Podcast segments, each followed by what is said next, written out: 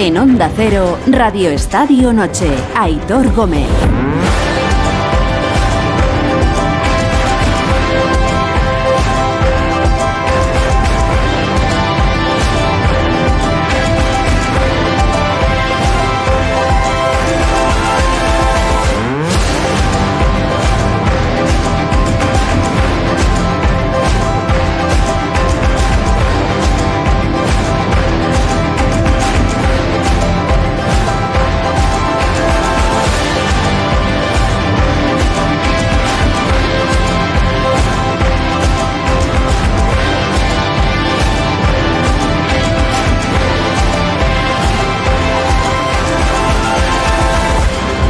Y media, diez y media en Canarias. Buenas noches y gracias una vez más por regalarnos vuestro tiempo a estas horas caminando ya del jueves al viernes, que será en menos de media hora 10 de febrero. Un jueves que hemos empezado con una noticia triste. El fallecimiento de Marcos Alonso, su gente cercana le llamaba Pichón, sus ex, compañeros. Bueno, el exfutbolista del Barça, del Atlético de Madrid, entre otros clubes, ex internacional también con la selección española, padre de Marcos Alonso, el ahora jugador del Barça. Bueno, ha fallecido hoy, nos ha dejado hoy después de padecer una larga enfermedad. Tenía 63 años, muy joven. Ha sido y será siempre un histórico de, nuestro fútbol y no podíamos empezar hoy de otra manera que no fuera mandando todo nuestro cariño y nuestro abrazo a su familia y a todos sus amigos. Descanse en paz, eh, Marcos Alonso. Hoy además se le ha recordado, eh, se le ha recordado y se le va a recordar seguro tendrá merecidos homenajes. Hoy será recordado antes de, la, antes de la comparecencia en Barcelona de Joan Laporta, del presidente del Barça, con un minuto de silencio.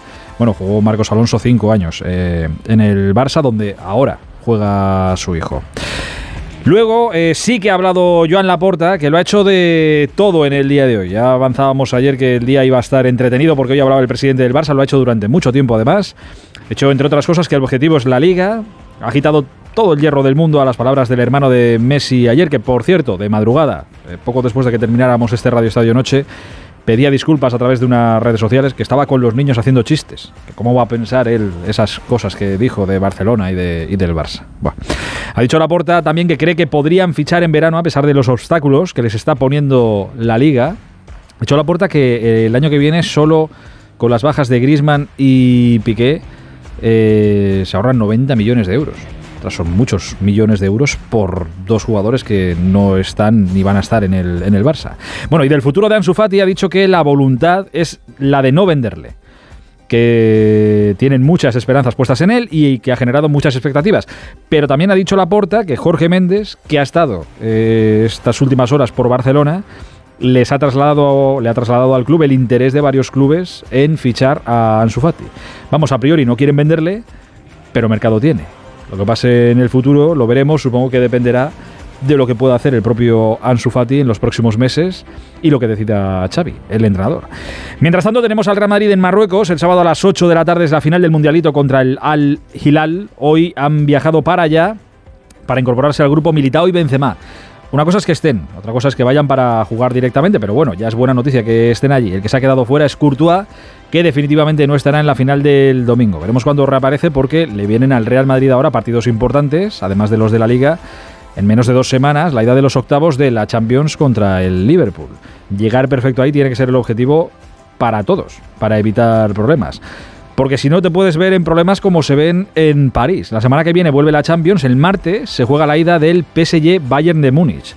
Para este partido grande eh, de la ida sabíamos que el PSG no va a contar con Mbappé y cuidado que todo apunta que tampoco va a poder contar con Leo Messi por lesión.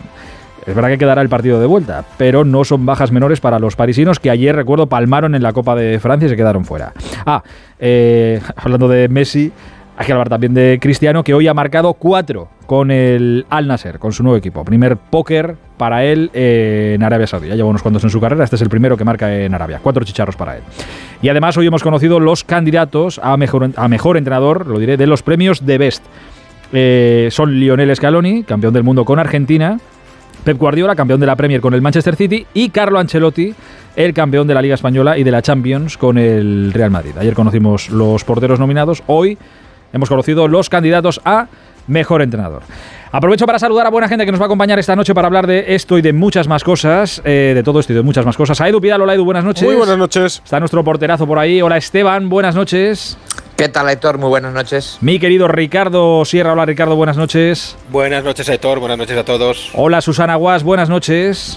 ¿Cómo estáis? Buenas noches. Y está también por ahí Gerard López. Hola Jerry, buenas noches. Hola Aitor, chicos, ¿qué tal? Eh, Jerry, ¿puede ser que tú hubieras coincidido con Marcos Alonso hace, iba a decir poquito, pero bueno, hace unos meses en, en un torneo de golf? Sí, en verano pasado, pasado junio, eh, fue la última vez que, que, lo vi, que coincidí con él y hoy, bueno, nos hemos eh, enterado de la, de la fatal noticia. Vale, vale. No, es que llevaba mucho tiempo eh, apartado de, de la vida pública. Estaba muy centrado y siguiendo la carrera de, de, su hijo. Creo que le acompañó cuando estuvo viviendo en, en, Italia, que le acompañó también cuando estaba en el, en el Chelsea, también estuvo viviendo allí en, en Londres. Eh, personalmente no sé si, le, si coincidisteis alguno con él. Futbolísticamente supongo que todos tenéis eh, evidentemente su, su, recuerdo, que todos sois ver, más mayores evidentemente, pero bueno, un histórico de, de nuestro fútbol. Yo el recuerdo sí. que tengo, mm. perdona Susana, es cuando entrenaba Granada 74. Eh, jugaba en segunda división en Motril y de ir a, con, con, el Celta y empatar. Y re, tengo ese recuerdo grabado, entre otras cosas, porque si no ganaba sonaba que lo podían destituir y es un campo muy pequeñito con las gradas al lado del campo. Y vi, nunca vi tantos entrenadores en una grada como ese día. Y todo era porque sonaba que Marcos podían destituirlo, ¿no? Y, y bueno, pues me acordé de eso y de que luego también, bueno, había entrenado habíamos coincidido seguramente cuando estaba en Sevilla, en el Racing, pero bueno, el recuerdo de, de ver el banquillo y ver cómo tenía muchos pretendientes a ese banquillo detrás, no, no se me olvida. Hoy, eh, futbolística, bueno, futbolísticamente, hoy mucha gente ha recordado y se ha visto mucho el, el vídeo del gol que marca con el Barça, ¿dónde era Edu? En la Romareda fue, ¿no? Sí, en la Romareda, la final de Copa del 83. La final de Copa, exacto. Su gran gol, ¿no? El gol de su vida, Buah, ¿no? Que es, que es un golazo espectacular, es que ya pasa... Como entra en plancha, ¿eh? Pero el gol es el gol es impresionante. Que muy buen futbolista, muy buen futbolista. Eh, para la gente actual dirá, pues no, no tenemos en la Yo no lo vi jugar, pero siempre he escuchado las anécdotas de todos los que lo conocieron, conocisteis y Pichón, como le llamaba. Sí, del Pichón. Gente. Yo por ejemplo de Marcos Alonso eh, escuchaba siempre hablar a Kini, Kini que se contaba, se ponía a contar historias de sus años y tal, pues contaba muchas de Marcos de, del año que pasó con él en Barcelona y sí. La verdad es que tenía. Además, es que es una, una saga única de, de futbolistas, bueno. ¿no? Una familia, abuelo, padre, nieto. Mm. Y antes de ellos, no me preguntéis cuál era la Los relación familiar, porque ahora no me acuerdo, pero era familia suya, Zabala, que jugó en el Athletic Club y en el Barça, o sea que viene de lejos, es una cosa extraordinaria lo de esta familia, ¿no? Lo digo porque los, les conozco de, de veranear en, en, Menorca, ¿no? Entonces, bueno, viene de, de mucho antes que, que ellos tres, ¿no?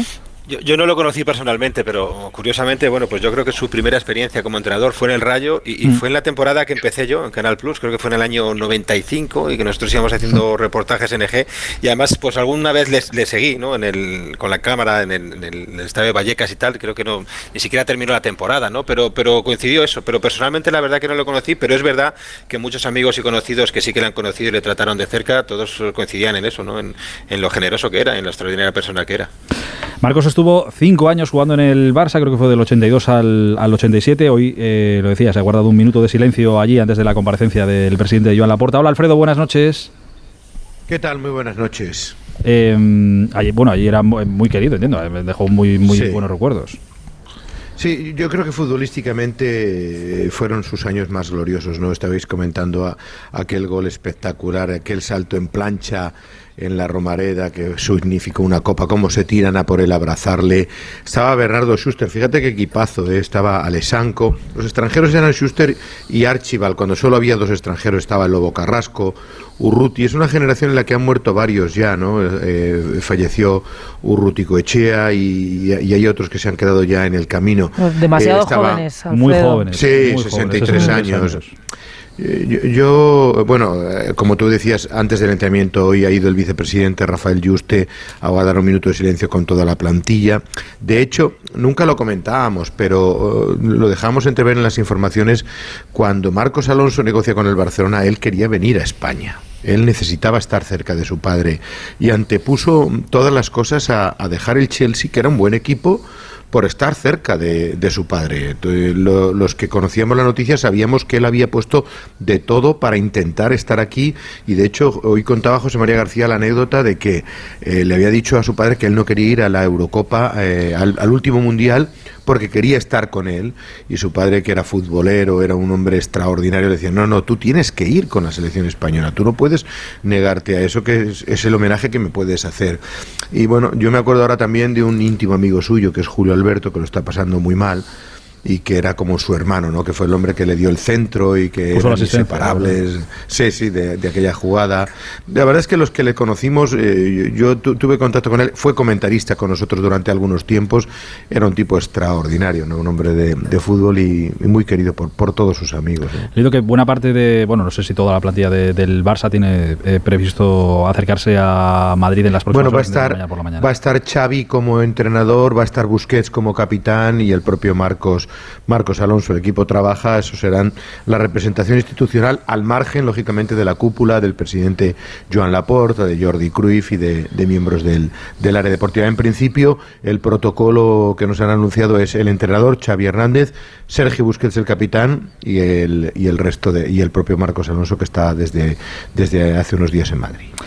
63 años tenía eh, Marcos Alonso, que se nos ha ido en el día de hoy víctima de, bueno, ya venía desde hace tiempo luchando contra una grave enfermedad. Hoy se va, eh, muy joven, por supuesto, 63 años, pero se queda eh, el respeto y se ha ganado el respeto y el cariño de, todo el fútbol español. Es historia de, de nuestro deporte y de nuestro fútbol y reitero nuestro abrazo y nuestro cariño para, para toda su, su familia.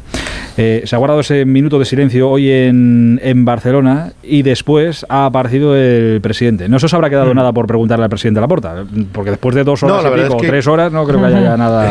Es, esas veces que te dicen, oye, a calzón quitado, ¿no? nos han dado. Otra cosa es que te creas todo lo que ha dicho, eso sí, pero. no, no, ahora, ahora, ahora interpretamos, pero yo te cuento. Primero, la secuencia.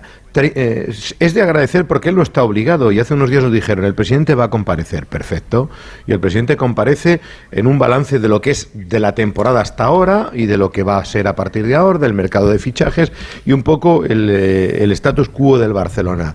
Eh, durante 30 minutos hizo un primer discurso, como tú bien decías, primero el minuto de silencio sentido por el fallecimiento de Marcos Alonso Peña y después ya una rueda de prensa en la que hubo 30 minutos de alocución del presidente en la que ya expuso bueno, las líneas generales de lo que él interpretaba cómo estaba el club, de la situación, de las secciones, del balance económico y luego eh, turnos de pregunta. Tengo apuntados, son 31 turnos de pregunta, pero vamos, sin ningún tipo de cortapisas. Eh, hemos estado más de dos horas en el auditorio 1899 con el presidente del Barcelona. Yo creo que por primera vez en mucho tiempo se muerde la lengua más de lo que dice. Eh, está cauto, ¿ves cómo está? Está cauto, últimamente está más cauto. No sé si estáis de acuerdo conmigo, pero a mí mi impresión es que hay que interpretarle entre líneas ciertas cosas que se le intuyen, pero él frena un poquito. Es más, eh, he leído por ahí, el presidente sigue con la guerra con la Superliga, con Tebas. No, yo creo que ha tendido puentes con Tebas, que se le ve un poco más de, mira, no voy a ir a la guerra, a ver si entre todos, si, el, si Tebas interpreta nuestras cuentas y podemos ir fichando poco a poco tema Messi. Oye, en el, tema, perdóname, en el tema este mm. del dinero y de la liga que no les deja mm. fichar, pero a ver si podemos hacer. ¿eh? Eso, eso de que eh, sin Grisman y sin, y sin Piqué el Barça se ahorra el año que viene 90 millones de euros. Sí. ¿Dos jugadores, 90 millones de euros? Treinta y pico millones de euros limpios de Griezmann y otros de 28, 29 limpios ahí no, de, ahí no sale 90. Piqué. ¿Cómo que no? Treinta y tantos más veintitantos son sesenta los unos. No, eh, limpios, limpios. Hay limpio al bruto hay una diferencia. Ah, hay que multiplicarlo por dos. treinta y pico limpios de Griezmann son 70 y otros no sé cuántos. Ah, o sea, entonces, 90 son pocos. la cuenta. Claro, claro. No, no, haz la cuenta, haz la cuenta. es que 20 de Griezmann limpios, 20 de Liz Griezmann y 20 eso, veintitantos de Griezmann limpios, que son 40, y pico más. 50. Eso sí. Sí, o sea, para, que te hagas una idea de, del. Y, y, no solo eso, Busquets, si no sigue, que luego hablaremos del caso Busquets, que a mí me parece uno de los temas más tibios del presidente, estás hablando de ya la ficha del jugador, que son otros treinta y pico millones de euros, más si Alba, que yo creo que le quieren colocar en el mercado en verano, estás hablando de la rebaja que ellos pretenden. Mira, ha dado estas cifras, no, no quiero marear a la gente para no... Eh, el Barça cuando lo cogen ellos está entre 300 y 360 millones de exceso de fair play. Es decir, una barbaridad. Para empezar a poder fichar uno más uno, tienen que bajar 360. Bueno, consiguieron 100 millones el año pasado con muchas cosas. Con todo esto que te estamos diciendo, se bajan hasta 170. Pero de ahí hasta los 300 les quedan ciento y pico. Y dice, nosotros hemos cogido, hemos comprado por 215 millones este verano y hemos vendido por 141. Es decir, que a pesar de apretarse el cinturón, están lejos de lo que es una economía una normal de mercado. Muy lejos, muy lejos. O sea que les queda, les queda bastante. Yo creo que por eso, por eso van a poner en venta. Que me, sorprende que luego pida de joder, Tebas, es que no sé qué, oye, es que hay un control económico, es que, bueno, están, pero es que, están muy lejos. Es que están aquí hay dos cosas, aquí hay dos cosas, Aitor. Una, yo creo que el Barcelona comete un gravísimo error cuando entra a la porta y es eh, devaluar a los jugadores, a los Coutinhos y compañía para imputárselos a, a, Bartomeu y ahí genera unas pérdidas, no sé si son 180, 190 o 200 millones, pero todo eso le perjudica en el fair play. Y, luego, evidentemente, eh, hay que tener en cuenta que tienes que competir, o sea que estas cosas te generan a la larga un perjuicio. Bueno, vamos, vamos a rumollar. Eh, el primer capítulo que, que, tenía, que queríamos escuchar a, la porta, eh, era lo de, lo de Matías Messi. Lo de Matías Messi. Por cierto, Jerry, a ti lo escuchar ayer lo de Matías Messi, ¿qué, qué cuerpo se te quedó? Bueno, que ahí hay resentimiento, ¿no? Ahí hay. algo, algo había. rencillas, ¿no? Un poco, sí. Está claro que, a ver, viendo la salida de Leo, como fue la rueda de prensa, luego, pues, la despedida, eh, el hecho de no haber habido ningún tipo de homenaje, dijéramos, público, bueno, eh, alguien. No hay que ser un iluminado para, para pensar que allí hay, hay todavía cosas pendientes, ¿no? A ver, lo dice su hermano, no es que lo diga un conocido, un, uno que no sé, que tenga un poco de, conocimiento de lo que de lo que sucedió, ¿no? Luego, independientemente que luego quisiera rectificar o que o que no la hayan confirmado, sino más bien desmentido desde el entorno y tal, al final bueno, si lo dices porque, porque seguramente ahí hay, temas pendientes, ¿no? Digo, Aitor, algo, hay, si no, no, saldría a decir esto un hermano. Matías Messi, a la, eh, creo que fue a las 2 de la mañana, una cosa así, ayer, bueno, pide disculpas ahí a su Casi a las 3. Casi las 3 en Un poco sui generis, bueno, buena hora para pedir disculpas a las 3 de la mañana, claro, todo el mundo está pendiente de... bueno, en Argentina es menos hora. sí, sí, pero bueno, sí. Y en, y en París también a las 3 de la mañana. En cualquier caso, la puerta le ha quitado todo el hierro del mundo a esto. Alfredo. Sí, sí, escucha, escucha ahora ah, sobre Matías. Lo que pasa es que también se le ve con muy pocas ganas de profundizar en torno al posible regreso o la vinculación con Messi en el futuro. A mí la sensación es de máxima comprensión. Yo no daría más vueltas, no le daría más importancia y menos cuando ha pedido disculpas. O sea, puede darse en un momento determinado, incluso puede ser comprensible, es el hermano de Leo. Eh, fue muy triste todo como, como acabó y, la verdad es que, ya te digo, no, no le daría más importancia y, al revés, puse cierta comprensión a todo lo que podía decir en un momento determinado, pero además oye, la lógica es que ha pedido disculpas y, se agradece y ya está. No quiere guerras y menos con Messi. No quiere guerras. Bueno, pero, pero luego le han preguntado en el incidido, oiga, ¿en qué punto está el tema? Y dice, bueno, nosotros no hemos vuelto a hablar. No es que no hayan vuelto a hablar, es que hace mucho tiempo que no hablan. O sea, eh, a, la puerta es un tema que le incomoda, porque su relación con los Messi es cero, es nula mala, inexistente. ha quedado claro, ¿eh? no, pero, pero, pero, no, pero Susana, ella tira, él tira balones fuera como para no querer decir, mire. Claro, pero dice, bueno, yo la última vez que hablé, la última vez que usted habló fue cuando se le encontró el balón de oro que Messi le intentó esquivar, usted hizo todo lo posible por saludarle y no han vuelto a hablar. Y ha intentado acercarse, pero no hay ninguna. Y entonces son situaciones que le incomodan porque hubo un momento en que se generó tal expectativa del regreso de Messi que alguien dijo, oye, ¿no crees que te estás equivocando? Y ha tenido que bajar el suflé para evitar bueno, pues lo que el día de mañana está bastante claro, que Messi no va a volver como futbolista al Barcelona y menos siendo la porta presidente. Ese es un tema, eh, bueno, que ya ha zanjado la porta, que ya ha pedido disculpas eh, Matías Messi, de Leo Messi no sabemos más, pero bueno, con esas disculpas eh, se tendrá, nos tendremos que, quedar. Es lo que es está lo que lesionado, que está lesionado. Está lesionado, correcto. Sí, sí. Que es duda, no, que llega contra el Bayern. ¿eh? Ya veremos. No, no, al Bayern puede llegar, ¿eh? Al Uh, Bayern puede llegar. Cuidadito con eso, que se le complica la vida mucho a- al PSG. Y luego hay un tema del que se ha venido hablando estos días, que ya hemos hablado también aquí en Onda Cero, hemos contado un poco cómo estaba la situación. Y aquí yo creo que sí que hay que leer entre líneas y creo que sí que es importante, que es el asunto de Ansu Fati. Sí. Sí, bueno, eh, en torno a Ansu, evidentemente ha reconocido que Jorge Méndez está en Barcelona, que han estado hablando con él, que van sondeando con él.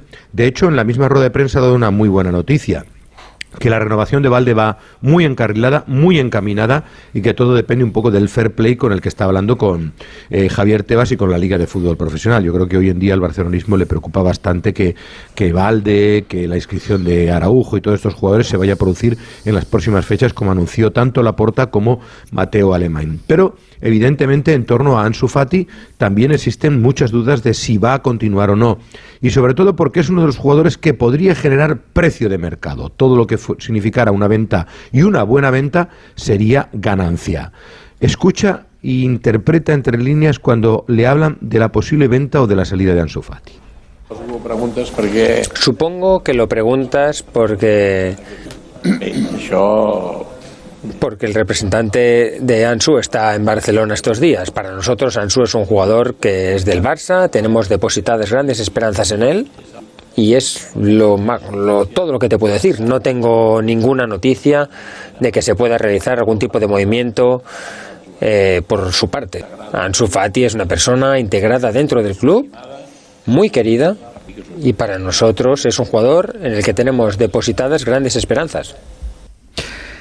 Esta es una parte de la respuesta, ¿eh? luego es más amplio. Si la lees, no me parece Mm. tan tajante. Eh, leída, escuchada toda la respuesta no me parece tanta, pero no se puede poner, es muy, muy larga. Pero eh, me parece menos tajante de lo que Sí. yo hubiera pensado. No, no parece prohibitiva su venta, ¿verdad? Mm, No. No.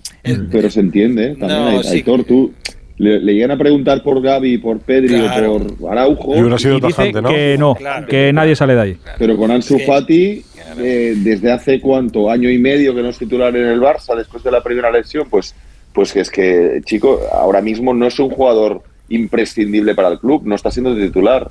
¿Tiene Bueno, precio de claro. mercado? Sí, pero Claro. tampoco te, no te va a venir claro. el United y Pues te va a a dar, mí, te va a dar Claro, pero es que 150 millones. Me parece el mejor que tiene el Barça. O sea, Pedri, Gavi, son buenísimos. El Pero mejor para, para vender, mí, Susana, pero el mejor no, para vender. para mí no. dice- Para, para mí es el mejor porque te decide en el área. Es un tío que está bien te decide en el área. Es verdad que en el mundial decidía, fue, no te le salió decidía, bien. ¿eh? Claro, bueno, te ya, pero Alfredo, bueno, se esperaba mm, que resurgiera en enero, febrero, no lo ha hecho, pues igual, oye, igual aparece en, en marzo o abril. Yo, vamos, yo o no yo iría aparece. Barça. Mira, la No, frase, no, la frase. Susana, la, la- la frase que es que la estaba buscando dice, el futuro no lo puedo decidir, dependerá de que el entrenador le haga jugar o no.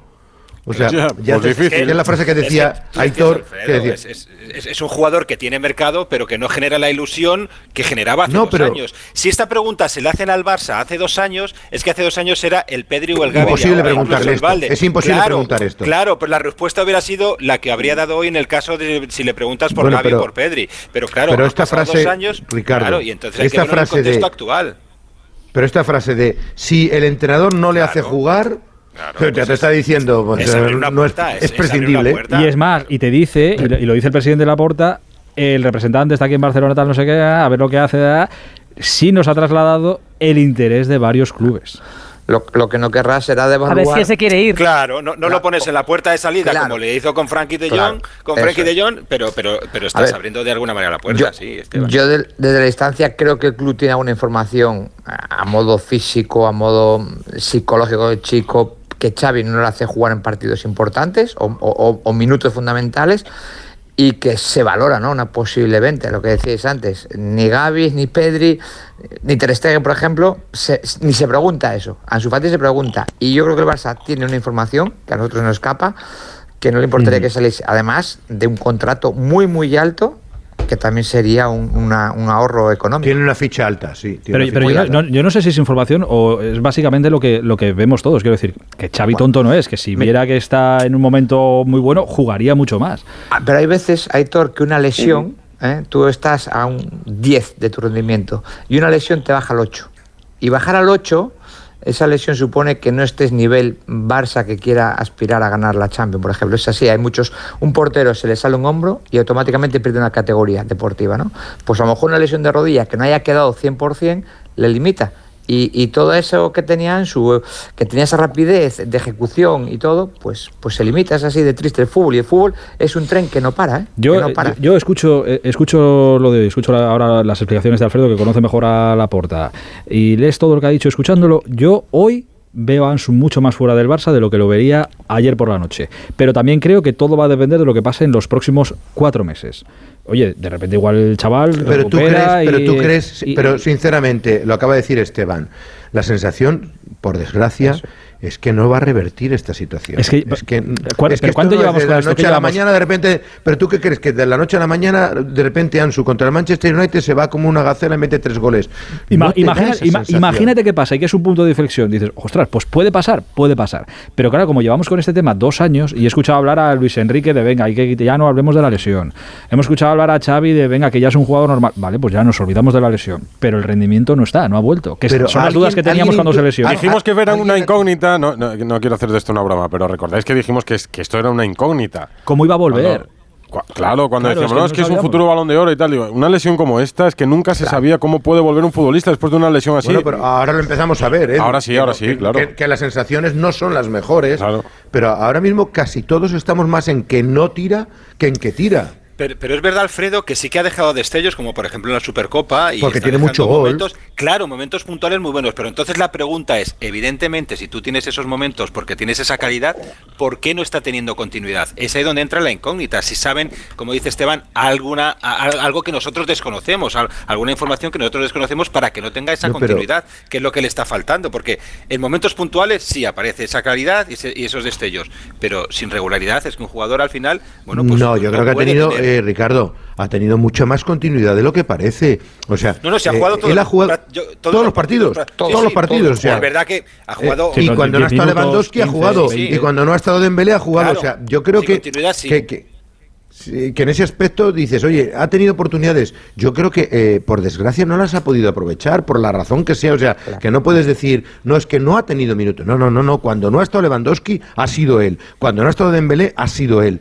Y ahora Pasa ya no es un es- problema de oportunidades, es un problema de, de de que no- aprovecharlas. no, acaba de aprovecharlas. Claro. Lo que pasa es que entiendo que es duro eh, porque era el. A ver, entendérmelo, ¿eh? Era el, el niño bonito. Es que era El el. heredero. El 10. el- el heredero. El- 10, El, el 10. heredero. El, el Claro. que vuelve de la lesión, el que lleva el 10. Yo le el- tengo mucha fe, todavía, ¿En el Barça o fuera del Barça? en el Barça. En el Barça, pues porque yo es lo que te lo digo, porque es un, es un chico que creo yo creo que tiene estrella, que tiene gol, que eso es muy difícil de, de encontrar y de, y de tener, y, y bueno, y, y si tiene, pues eso, un- un- una continuidad y, y confianza y no se vuelve a lesionar, yo, yo sí le tengo fe. ¿Por qué no el mes que viene o el otro? ¿Por qué no? Además, no creo que él se vaya a querer ir del Barça, ¿no? Porque su sueño, ostras, y su objetivo siempre ha sido triunfar aquí, ¿no? Es, eh, portero, estoy contigo ahora mismo. Yo solo sé que hace unos días le pregunté a Gerard a ver qué jugador pondría en el mercado y dijo Ansu Fati. Y hoy nos encontramos con estas. Eh, ahí lo dejo. Eh, y 57, dame un minuto. Radio Estadio Noche. Ahí. Estaba preguntando ahora a un madridista muy madridista si, eh, eh, si ficharía el Madrid a, a Ansu Fati. ¿Y qué te dijo Bustillo? Ah, pues esa es buena. Sí. ¿Y cuánto No. pagarían? ¿Y cuánto, no, no, ¿y cuánto pagarían? Porque esto es. No, no, claro saldría, ¿Cuánto claro, pa- sal- claro saldría, pero es ver, es ver, el argumento estaba bien dado, ¿eh? es decir, que, que ahora mismo en el Barça lo va a tener complicado para, para tener minutos y sobreponerse a la 200 millones situación. pagarían o cuánto? No lo, hombre, ¿Cuánto el precio, pagaría el el Madrid? precio del mercado tampoco, no sé si serían 200 millones, no lo sé. Pero, pero, pero No, para el Madrid sería más caro. Ah, para el Madrid, bueno, el suplemento de, de la Antes, hay- antes de Thor, quería comentar una cosa, y es que el otro día iba a comentar el Barça-Sevilla y, y me fijaron en su Fati y digo, joder, a ver este chico, ¿no? Si se recupera, porque, joder, no está jugando mucho, y te metes a mirar estadísticas, los 20 partidos de liga. Te metes a mirar 7 titular. Y dices tú, solo 3 goles, la incidencia. Quiero decir que al final juegan muchos, muchos minutos este año. No es, no es que está entrando poco a poco, es que está siendo... Y la rueda de prensa es siempre una pregunta a Xavi, ¿y a Ansu Fati qué? ¿No? Digamos, por decirlo de alguna manera. Pues poco a Sí, poco, Esteban, pero, poco a poco. pero partidos completos, eh, Siete. dos. No, no, dos o tres. Sí, pero, claro. No, no, no, no, digo, más, digo más, partidos más, Ricardo, completos. más. Así de los últimos. Más, sí, sí, bueno, partidos completos. Pero, bueno, yo estaba mirando claro. un poco así lo- los números más o menos de, de 90 minutos. Es verdad que empezó un poco antes, pero de los, de los últimos 20 apenas ha jugado Navidades 6, aquí, 3, claro, de Navidades 57, aquí, sí, todos. 16, Esta 62. temporada solo en Quiero nueve decir, partidos titular. Jerry, Bueno, pero de Navidades aquí prácticamente es un jugador importantísimo. déjame que le, la pregunta le- le- le sería- hago una, le hago una pregunta a Jerry directa. Jerry, estamos hoy a 30 de junio eh, y la situación es la que es. Y Ansu Fati es el jugador que es. Mañana que se abre el mercado, ¿está en el mercado oficialmente? Está en el mercado, seguro. Si la situación del al 30 de junio no ha cambiado respecto a ahora, el club escucha ofertas seguro. Estoy convencido. ¿eh? Es que el fútbol no, no entiende mucho de, de memoria. Eh, hace unos meses Frankie de Jong estaba, vamos, en el mercado no, con pie y medio fuera del Barça. Y fíjate ahora cómo ha cambiado la cosa. Tú pones a... Le preguntas al club o a Xavi quién es más importante o quién a quién vendemos, a Ansu o a, o a Frenkie, y es que, es que te dirían a Ansu. Estoy convencido. Entonces, es verdad que el chico puede revertir la situación y es, y es cierto que está teniendo minutos. Para mí no tantos como, como hubiera tenido que tener. Ha, ha habido partidos de Copa del Rey. No sé si el día de Alicante, creo, Alfredo, no es titular. Creo que en Ceuta, si no me equivoco, tampoco es titular.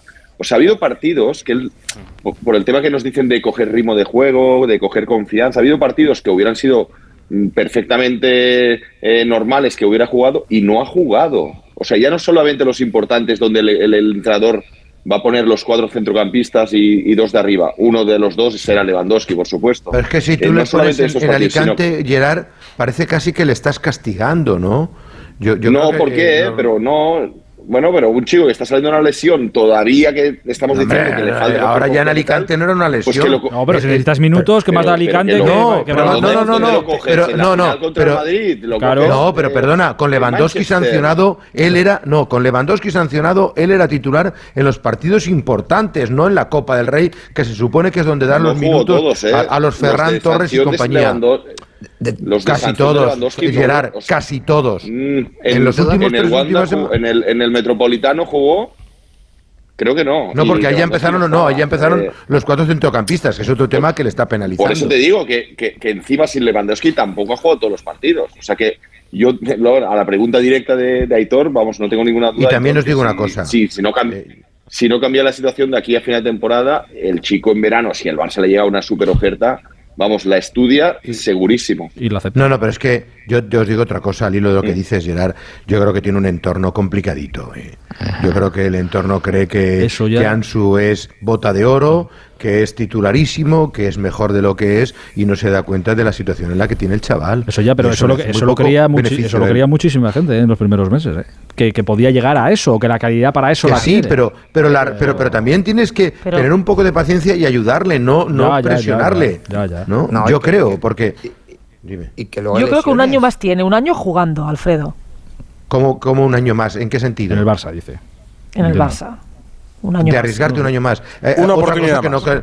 no, pero es que, Claro. tiene, es que tiene una ficha muy alta, ¿eh? Y, y luego dices tú, vale, lo que dice Susana, un año más, pero ¿y si el año que viene ha perdido más valor y en lugar de tal te dan y 15 sí, millones de euros? sí. No. No, no, pero, pero a, a mí, sinceramente, yo he visto mucho fútbol, mi sensación es la de que es un jugador mm, difícilmente recuperable. parece No, ya. no, hombre, Eh, jugador, no, difícilmente por lo que escucho- no pero no no no pero pero no no revalorizable. Es decir tú a Dembélé dices ostras Dembélé es un cañón eh, de Jong Jo, De pues, ah, es ha costado. ¿eh? Y a- Sí, sí. pero Ansu pero Ansu madre es un jugador pero Ansu es un, ju- un jugador que la- le están lastrando mucho. Y, y- y si te dicen oye tú apostarías ahí todo tu dinero a que se revalorizara yo no no lo apostaría sinceramente Por cierto, estaba, estaba revisando otra vez los datos. Partidos completos esta temporada, dos. O sea, de 90 minutos, que haya sido titular y que... Pero ¿cuántos ha jugado, Ricardo? O sea, ¿Cuántos dos. ha jugado? No, no, sí, sí, se ha participado en, en 30 partidos. O sea, se ha participado en un montón. Pero repito que en muchos de manera testimonial, 7, 15, 3, 16 minutos. Es verdad que algunos, los que ha comenzado a titular, ha jugado casi una hora, 60, 70 minutos. Pero, pero ¿tú, no, tú no consideras a un jugador titular que durante una temporada solo te disputa dos partidos completos. Evidentemente no, ni mucho menos. Y su rol rol, él también tiene que asumirlo. Y está ahí diciendo, bueno, pues él tiene mucha ilusión y mucho deseo por triunfar. Pero si tú ves, eh, por triunfar en el Barça, que es, eh, que es su club, pero si tú ves que después de estos dos años de lesiones, donde un año entiendes que tú ya estás recuperado, porque además vas a la selección, vas al Mundial, aunque juegas también de manera testimonial, pero justo antes del Mundial juegas un amistoso que marcas y se acabó el tema Ansu Fati, Ansu Fati está recuperado al 100%, vuelves a tu club, tú dices que después de Navidad ha tenido más participación, parecida, simplemente que el partido del Getafe creo que lo jugó completo, pero el resto más o menos también contra el Girona fue titular, pero tampoco lo terminó. Quiero decir, él, él tiene que asumir que su rol es otro y está siendo otro. Y, que Xavi a le lo está no lo asume. ¿eh? Claro, Y que claro, con 10, pero, con pero 20 entonces, años pero, igual- pero entonces, si llega tu representante, si tú hablas y tú ves que el Barça, no digo que te ponga en el mercado, pero te abre la puerta, porque evidentemente no te pone en el mercado para no devaluarte, pero te abre la puerta, bueno, pues Pero yo era- no sé hasta qué punto eh, no se pueda plantear esa salida también a su Ya, pero vamos a una cosa. En el sistema de juego del Barça, que parece que es ya la panacea, el 4-4-2 con los cuatro centrocampistas que están cumpliendo de maravilla, tiene arriba a Rafinha y a Lewandowski, o a Dembélé y a Lewandowski. ¿Vosotros veis a Ansu para sentar alguno de ellos? No. Ahora mismo no. No, Ahora claro, mismo no, no. claro. Imposible. Es Imposible. que es- ya, ya es un problema de rendimiento, no es un problema de nombre y tal. Es que si es a todos nos encanta, pero... Es eso para mí, Alfredo, rendimiento, porque tenemos la sensación de que, de que se acaba de recuperar hace nada. Es que lleva seis meses compitiendo a pleno rendimiento y no ha explotado, pero no es porque haya, se haya salido de lesión hace dos meses, es que jugó todos de liga, o sea, desde agosto está a plenitud para competir el puesto con el resto y no, por lo que sea. ¿eh? No Porque progresa, no progresa. Claro, puede ser un tema mental, ¿eh? cuida, no solo físico, puede ser un tema Seguro, de bloqueo, seguro, seguro, seguro. ¿sabes? Pero Bueno. hay, un, un- un- hay un freno que tiene y no sabemos cuál es. Hoy Y escuchando otro a- melón, y, y- y Dime, otro dime. melón, no sé, no sé qué, qué querías hablar, Aitor, porque te voy a abrir otro melón. No, no, di- digo que iba a decir que, que hemos escuchado a la- que escuchando a la porta esto y hablar de dinero y de que en verano no sé qué, no sé cuántos, hay, hace falta un jugador para poner en el mercado y hace falta un jugador para hacer caja. Sí, y Ansu pero- Fati pero antes te quería-. Pero sí, sí, dime, Pero- dime, que, que- que quería... A- Antes te quería abrir otro melón. A mí me ha parecido muy tibia también el tema Busquets. Yo le pregunto en la rueda de prensa sobre Busquets, digo, dice, no, no es el momento. Hombre, estamos a 10 de febrero, un capitán de 15 temporadas en el equipo y no es el momento de sentarse para hablar con él si te interesa o no, o decirle si le vas a hacer una oferta o no. A mí me ha parecido también muy tibia, por eso te digo que hay- había que escucharle entre líneas, no sé si estará de acuerdo Gerard conmigo, pero a mí me ha parecido demasiado frío, es decir, bueno, eh, Busquets es un gran tipo, haremos todo lo posible para que se quede. Yo no he escuchado eso, o a lo mejor me he perdido esa parte de la rueda No. de prensa. Pero no ha te parece muy frío. en toda la rueda de prensa. Sí, Claro pero que sí. yo creo que también tendrá más información de la que tenemos nosotros, Alfredo. Yo creo Que que, ya está comprometido ver, con el MLS. evidente. Bueno, es que es que ya lleva meses, los, o yo te digo desde el año pasado que Sergio más o menos ha dejado claro que va a ser su última temporada en el Barça. Es que no, Bueno, más no o he visto menos, tampoco pero no ninguna. sé. Bueno, pero es que si lo tiene claro de hace unos meses, ¿para qué va a cambiar el discurso Sergio? Pues a lo mejor lo han intentado de puertas adentro y han visto que es imposible convencerle porque el chico tiene decidido eh, salir en verano a la MLS, dicen eh, a Miami, al equipo de, Sí. del Inter de Miami. Entonces, bueno, eh, ¿para qué se va a mojar mucho más si él ya igual lo ha intentado y no, y no ha recibido. Es que igual esa es la mejor positiva? Estrategia, lo que pasa es que hay- como no estamos acostumbrados a ver a la porta en estas, pero igual la, la estrategia es esa. de, Claro, ha estado ¿Para qué me voy a calentar? Estamos de acuerdo que ha sido Claro. sí, un Laporta mucho más, mucho más Y el propio- y el- Cuando entra en acordaos los que- vestuarios Que el propio Busquets Vidal está mucho más marchoso, ¿eh? está más marchoso, digo, cuando, cuando se mete en el vestuario, ¿eh? Aitor, Edu, ahí sí que te gusta, ¿eh? Cuando se mete ahí celebrando una victoria. Ahí- y sí, eso, sí, ahí ¿eh? bien. Depende, pues depende, pues como todo. Hoy, hoy le veo a Edu Pidal muy comedido. No, estoy escuchando. Eh, él sí No, porque no, no ha porta. habido Está tranquilo, charco y, tranquilo. y- y no era fácil no meterse en un charco en dos horas, ¿eh? No, no, no, Preguntándole no, de todo. es verdad que se ha metido muy pocos. Por Pero está muy tranquilo, pero en el asunto este de Busquets yo creo que está en el camino que el propio Busquets ha, quiero decir que sí, que Busquets Claro, ha mandado muchos inputs y lo ha dejado muy sí, claro sí. y él, el propio Busquets ha sido Sí, muy sí. frío con esto, prácticamente dejándolo claro, se retiró de la selección, etc. bueno, muchas Es cosas. que además el es- el estatus de Busquets dentro del Barça es como para decir, bueno, pues va a hacer lo que él quiera, evidentemente el jugador, Hombre. y tampoco hay que, que presionarle. Entonces, quiero decir que, que yo creo que está un poco a la expectativa, diciendo, bueno, pues lo que quiera Busquets es lo que va a ser y ya está, y punto, ¿no? Pero aprende la porta a no vender asumido, ¿no? expectativas, a no decir Claro, es un bueno, jugador sí, nuestro, claro, hacemos sí. todo lo posible para que se quede. tal. Bueno, pues no de- hace de algo falta. aprendido, No hace algo falta, aprendido, sí, claro. sí. Pero por eso os digo que Otro entre que yo me líneas... quedaba un año más. Bueno, pero si él no quiere. Claro, No, esa claro, Susana. ya, ya, Es que- No, claro. Pero Xavi quiere Es una que se pena quede. porque ahora se ha ido a lesionar eh, el mejor momento. No, pero luego el entrenador le quiere, él está disfrutando este año porque lo que decía Gerard antes, hace tiempo que tenía tomada la decisión de irse, pero luego está viendo que se siente útil, que está disfrutando, que es el Barça que él quiere, ¿por qué no quedarse un año más, no? Por eso, pero yo, yo creo que sí que, que a la puerta será entendido todo entre líneas, absolutamente. Cuando no quería complicarse la vida, no. Esto ya veremos, ya veremos, no es el momento. Por no decir que creen que no va a seguir o por no decir que, que es un tema solo del jugador y que el jugador tomará la última decisión, ¿no? Es curioso porque nos, ¿ves? porque nos esperábamos todos otro Laporta hoy. Que, que- y lo que dice Susana, que son dos horas y pico, que es muy fácil un charquito tirarte de cabeza con un doble mortal. Y no, hoy ha sido muy, muy comedido y muy tranquilo en sus cosas, pero sí, leyéndolo entre líneas, eh, alguna cosita se, Se interpreta casi todo. Sí, ha dicho que no habrá necesidad de vender porque él cree que, que evidentemente de aquí a final de temporada vender por vender no, pero, pero que sí. sí Pero, hace pero si. Ansu sigue así, a lo mejor sí, claro. Sí, No, hay pero, que pero hemos escuchado un, un- un Laporta de, de perfil, no voy a decir bajo, pero sí perfil medio muy precavido al que no estamos acostumbrados. ¿eh? O sea yo a la que- porta no le recuerdo de perfil bajo. Sí, por eso te digo, Nunca. o sea, que por, por decirlo. Bueno, pero él se anestesia, sabe que tiene enfrente a 50 Mm. lobos que le van a intentar buscar. Pero le da y igual. dice, bueno, tal. En cambio, mañana sale de una comida, da un canotazo en un restaurante y la, Y la y la lía. Sí, Eso y es. sale la, sale la porta on fire, ¿no? No, lo que pasa es que también os digo una cosa, la- No, la- es- la- los buenos resultados también te tra- tranquilizan un poquito, te sientes poco, empoderado, pero- como dicen, ¿no? Pero, pero ha sido curioso el- el- el- las preguntas sobre, sobre las palabras del, del hermano de Leo Messi, que le habéis dado vuelta hasta en cinco ocasiones para intentar sacarle algo. Y no ha Lo querido. tenía muy preparado, ¿eh? lo tenía absolutamente preparado. Y mira que habéis girado. Porque y dando es un tema que le incomoda mucho. Sí, sí, por eso, pero que en otro momento, en otra ocasión o en otro Laporta, pues en un momento dado sí que, sí que puede patinar o deslizar. Y hoy lo tenía muy claro mira, que no. Yo, yo hoy hubiera pensado que iba a remeter contra Tebas, nos está fastidiando, y no, todo lo contrario, le ha tendido puentes. Ha dicho, mira, esta guerra la tengo perdida, así que vamos a ver si Bueno, nos interpreta, nos convence y tal, y podemos. incluso, con, porque- incluso con la UEFA en el tema de la Superliga ha sido Sí, hasta también, conciliador. vamos cuando de la mano con ellos, Sí, sí. sí, decir, bueno. En fin. Eh, bueno, mira, para que quede claro esto, igual que ayer eh, pusimos todo el audio, quiero reivindicarme por lo que dije en las redes sociales. Solo estaba con mi hijo y los amigos haciendo un chiste. Hazte tú el chiste. ¿Cómo voy a pensar eso de un club tan grande como el Barcelona y su historia en el que se nos ha dado muchísimo tanto a mi familia como a Leo? Eh, para nosotros Cataluña es nuestro segundo hogar y eso es de público conocimiento. Lo siento mucho y pido disculpas a todos, especialmente a los barcelonistas. Por último, quiero Yo decir que, que- solo tengo la red. Bueno, igual. Es una Y Solo le faltó añadir, y, y- y más después de que me ha llamado mi hermano para decir que rectifique y que metió la pata hasta Con, No, todo, pero con todo el cariño, no sé si es peor el, a mí el que me mensaje parece que- o la rectificación, pero bueno, ya. Yo, no sé si él piensa que esto no iba a llegar hasta aquí o no. Joder. no, no lo sé, Seguramente. porque no me pongo en la cabeza. Seguramente, Alfredo, suele pasar, suele pasar. Pero desde, sí, suele pasar, pero bueno, tú ponte en la cabeza de Matías, que él está en Rosario, que está ahí. Por eso. Mejor que no. tal y que cual. No pongas la Nada, cabeza de Matías, Pero, no. Pero, pero lo, lo- lo que no puede decir en la vida, por muy grande que sea Messi, es que el Barça es más es grande por Messi. Correcto, O sea que- pero- que, hombre, No, No, eh, sí, por, pero muy bien, no, no, no. Pero- Y que nadie conocía al Barça antes de que llegara Leo Hombre, Messi. son eso 100 es- años de historia, es- que ha jugado Maradona, Sí, que ha jugado Cruyff, que ha- Oiga, que Messi ha si sido grandísimo, conmigo. pero... Sí, sí. Alfredo, yo creo que el Barça en los últimos años ha cometido un error que, denunció incluso Migueli en su día. Y, mira que tiene una buena comunicación el club, que hace mucho ruido, pero dice que el Barça parecía que había empezado con Cruyff y, y- y el club fue muy grande antes de Cruyff, ¿no?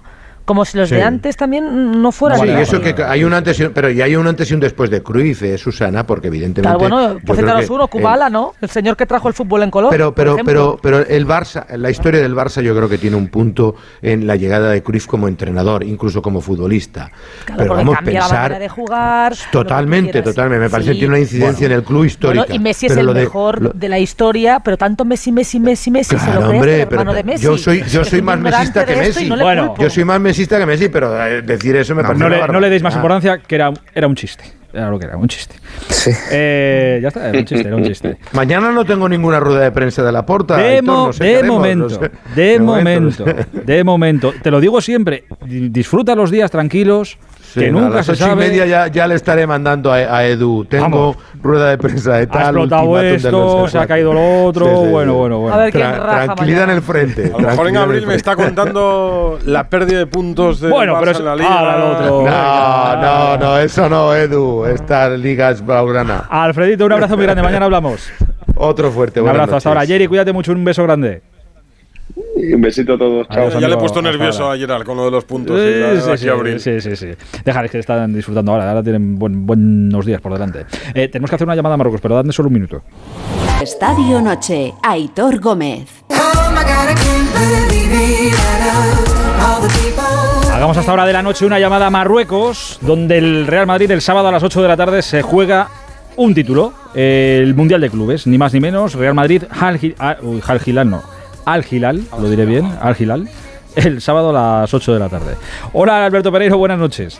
El que ponga la radio desde las 9 de la mañana hasta, hasta la 1 y media y escuche 17 veces el nombre, dicho de 17 formas distintas, debe Pues el equipo saudí. Al Hilal, el equipo saudí. Sí, la verdad es que el equipo saudí es de mucho todos. Eh, oye, se han Estaba incorporado la ya. entrevista de Manu Sainz en el, en el ASA Joao Félix. Ahora, ahora, la- ahora la voy a. Tiene a alguna frase bien de bien. Sí, sí, ahora, ahora la vamos a comentar. Eh, digo que ya se, han- se han incorporado y están en Marruecos Benzema y Militao. Sí, eh, han llegado a las 8 eh, de la tarde al hotel. Y mira, hemos intentado esta mañana, eh, Espinete, Burgos y yo, llegar al, al hotel del, del Madrid. Hemos hecho desde donde estamos nosotros, debe ser media hora en carretera más o menos. Eh, de repente pasas un peaje, de la nada. Esto como cuando vas por el País Vasco, que cuando te despías, ya lo sabes, Heitor, que tú te lo sabes bien. En cuanto te desvías de la carretera principal a una de tal, pin, te cae la garita. Bueno, pues aquí exactamente lo mismo.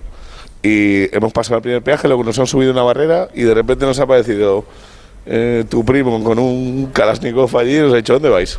Digo, no, no, en el hotel del Madrid. Normal, tal". os ha visto la cara y ha "Sí, dicho, ¿dónde ir allí". carajo va esta gente? Vais a ir allí, nada, un búnker absoluto, pero han llegado a las 8 eh, de la RIM como, como militado y mañana a las 12 de la mañana, que se entreno el conjunto blanco, eh, se espera que estén los dos, se espera que esté recuperado Carvajal, se espera, se espera que esté recuperado Marco Asensio, que comentaba el otro día que tampoco eh, era gran cosa, y veremos a ver, porque por lo que eh, sabemos, a Nacho no le da tiempo a llegar, porque eh, ayer a última hora después del partido, eh, Florentino le puso a su disposición el, avión del presidente para volver a la capital de España. Ha sido padre por cuarta vez, junto a su mujer María, de una niña preciosa y sanísima que se llama Lola. Y nada, vendrán mañana, no sé si para el entreno, pero a ver si le da. El entreno es a las 6, la rueda de prensa para eh, ver quién aparece, Ancelotti y uno de los eh, capitanes, si Nacho no está, y Karim acaba de llegar, pues igual nos aparece Luka Modric, pero eso es un poquito el plan del día del, del Madrid para mañana. Fíjate que eh, ayer con, con el gol de, de arriba, sobre todo, que, que estuvimos hablando de, de la cantera y ahora que se pone un poco más el, el Sí. foco en, en la cantera. Ha sido un tema de- del día hoy por todos los sitios. ¿eh? Por eso, en la cantera de- del Madrid digo, pero qué diferente se ven las cosas. si tú le preguntas a cualquier canterano del Madrid que te dirá, joder, pues parece históricamente o en los últimos años que es muy difícil que un futbolista del Castilla, por ejemplo, dé el salto y se quede en el primer equipo y pueda pelear por ser titular, etcétera. Y cómo lo ven los extranjeros, que mucha gente, muchas veces pensamos, va, si se apellidara eh, no sé qué Iña, eh, jugaría lo Arrimiña. dices por lo que ha dicho Martín, ¿no? Exacto, es que estoy leyendo la, la entrevista de Odegar en Marca y dice, tal vez Pues si hubiera sido, de cabo a rabo, Aitor, tal o sea, vez es si hubiera sido sí, claro. español me hubieran dado un poco más de tiempo para crecer. Honestamente no lo sé. Hoy no hay término medio en el Pues fútbol eso, moderno, pues, a- o eres el aparte, mejor fichaje de la aparte- historia o eres aparte- una mierda. Digo, pero joder, qué diferente Aparte de que es todo. mentira, ahí sí, ahí sí tienes razón. En lo último tienes razón. Eh, pero eh, ap- aparte que lo diga Martín Odegar, eh, que, que yo que le conozco un poco, eh, me da rabia porque él conoce lo que es la cantera, porque la, la ha mamado bien de bien. eh, sabe lo que es irse al Madrid y sabe lo que es volver. Por lo tanto, sabe perfectamente que el hecho de que seas español aquí no te ayuda absolutamente en nada. pa- para que te den, uno, paciencia y dos, te aseguren eh, minutos en el, en el primer equipo. Pero bueno, él tiene algo de resquemor con el Madrid, yo lo entiendo. Al final, la segunda vez que volvió aquí eh, engañado de rabo por Zidane y la manera de salir, eh, que ya te acuerdas que la comentamos en su día, en la que algunos de los jugadores de la primera plantilla del Madrid importantes, porque fue un año muy complicado para el Madrid a nivel de, de llegar muy cascado a, a febrero y a marzo, eh, le dijeron, oye, aguántate aquí, no te marches, porque nosotros necesitamos descansos, véase por Luka Modric y véase por Toni Kroos, y les dijo que no, y se marchó al Arsenal, oye, mira, al lado muy bien, es de los pocos que se ha marchado de aquí que puede decir que su carrera ha ido para arriba, y yo me alegro por él porque es un tipo excepcional, pero en este caso, en la entrevista del diario Marca se ha equivocado. Es que en el asunto este de, de la cantera, a ver, los que sigan más la actualidad, bueno, la actualidad del Madrid, los que sean muy, muy madridistas y no se pierdan un partido del Castilla y siga tal, y pues sabrán lo que hay ahí debajo. Lleva 18 partidos sin perder, ¿eh? El que la Castilla, sí, sí. O sea, está- es- eh, sí, ahora mismo es el, un proyecto de los últimos años. Bueno, eh, teniendo en cuenta que hace pero- eh, dos temporadas perdió en el último partido para subir, pero Pero me da eh, igual que no, no- años es el pr- que pero, pero puede no dan ser el el nivel. primero en, O sea, la, en está la- claro. en- puede ser el primero en la Liga Red, pero luego pegar un salto de ahí a pelear un puesto en el Madrid, ahí, vamos, un abismo no, hay cinco o siete abismos. O sea, Muchos que- escalones. Que claro, que, pero que yo no me, no me veo capaz de decir, joder, pues qué raro que el Madrid no saque nada de la cantera. Digo, es que no sé si hay algo ahí. Que sí, veo, veo ayer arriba, si marca No, un Mario gol. y- Martín, y digo, bueno, Mario pues Martín mira, tiene muy buena pinta. Pero Arriba no sé. tiene muy buena pinta, pero no le entra por el ojo a Ancelotti. Eh, eh, Obrador, el lateral izquierdo. Pero que es- pues, es muy difícil, por más que se pida- es un futbolista que puede tener que tal, pero, pero poco más. por más que se pida y que la gente, yo supongo que la gente en el Bernabéu quiere, oye, identificar a uno de los, mira, este juez, este viene abajo, este es de los míos y de la cantera y todo lo que quieras, pero que es muy difícil. Por muy bien que lo estés haciendo en el Castilla. Mira, Hitor, hay uno. El camino normal es salir, uno, hacer la mil y triunfar en otro lado, hacerlo muy bien y, y volver. a- lo que hizo Carvajal, por ejemplo. Eh, hay- hay, hay uno, ahora, bueno, hay dos, porque hay que, son dos, son los dos delanteros que tiene el Madrid Castilla ahora. Uno se le trajo eh, con unas expectativas eh, tremendas, que fue Iker Bravo en, el, eh, en este verano pasado, sacándolo del Leverkusen, sabiendo el, el pasado que tenía con el, con el Barça y, y llegando aquí con unas expectativas y con unas promesas, eh, entre comillas, de que al no haber delantero suplente de garantías para Benzema, algún día Ancelotti podía tirar de él eh, para convocatorias del primer equipo, no está jugando bien en el Castilla y por lo tanto no está entrando en los planes del primer del primer equipo, no marca goles, o sea, tiene ocasiones muy claras que no entran. Y luego está el caso de Álvaro Rodríguez, el uruguayo, que ha estado convocado con la sub-20, el toro, entre comillas, que es el, el mote que tiene, que sí se está valorando para la temporada que viene, que sea delantero del primer equipo, pero hasta ahí. O sea, ya está, hasta ahí. O sea, ser parte de, o sea, ni te va a asegurar nadie nada, ni ahora mismo el Madrid tiene un pelotero que digas, bueno, es que este juega por obligación. Esos casos, a día de hoy, en la cantera del Madrid no existen. Pues eso.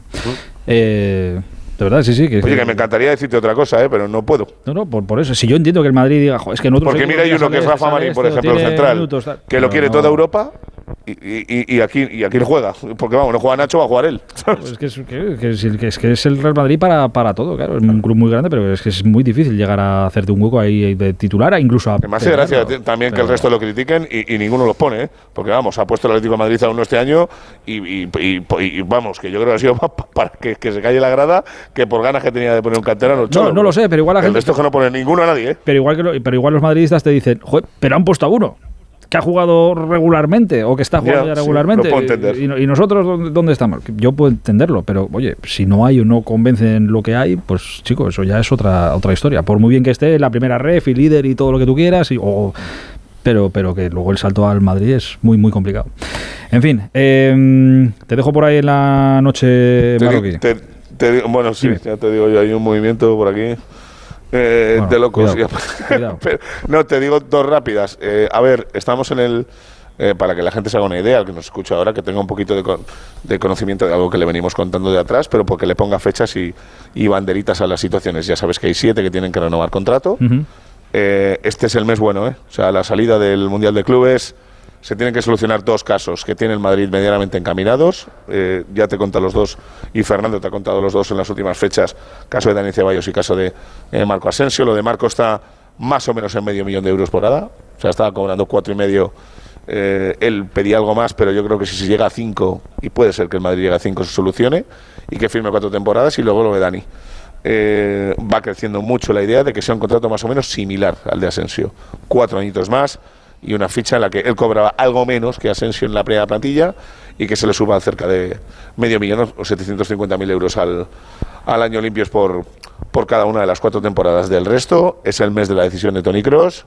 Veremos a ver qué, pues, qué pasa con Luka Modric y con Benzema porque no hay prisa. Lo de Nacho yo creo que va por buen camino vistas eh, las actuaciones y eh, las nueve titularidades seguidas que lleva. Y eh, lo de eh, Mariano, pues eh, paso de decirte absolutamente nada porque es una pérdida de tiempo. Eh, más allá de esta historia, hoy se ha conocido la eh, nominación de Ancelotti para el Debes como mejor entrenador con Guardiola y con Scaloni. Y ya sabes que está, eh, bueno, está Karim, está eh, Courtois y que esto se decide el 27 de este mes en, en París. Poquito queda. Pere, un abrazo grande. Mañana hablamos. Otro para vosotros que estáis bien acompañado ahí. Chao. Hasta ahora, chao, chao.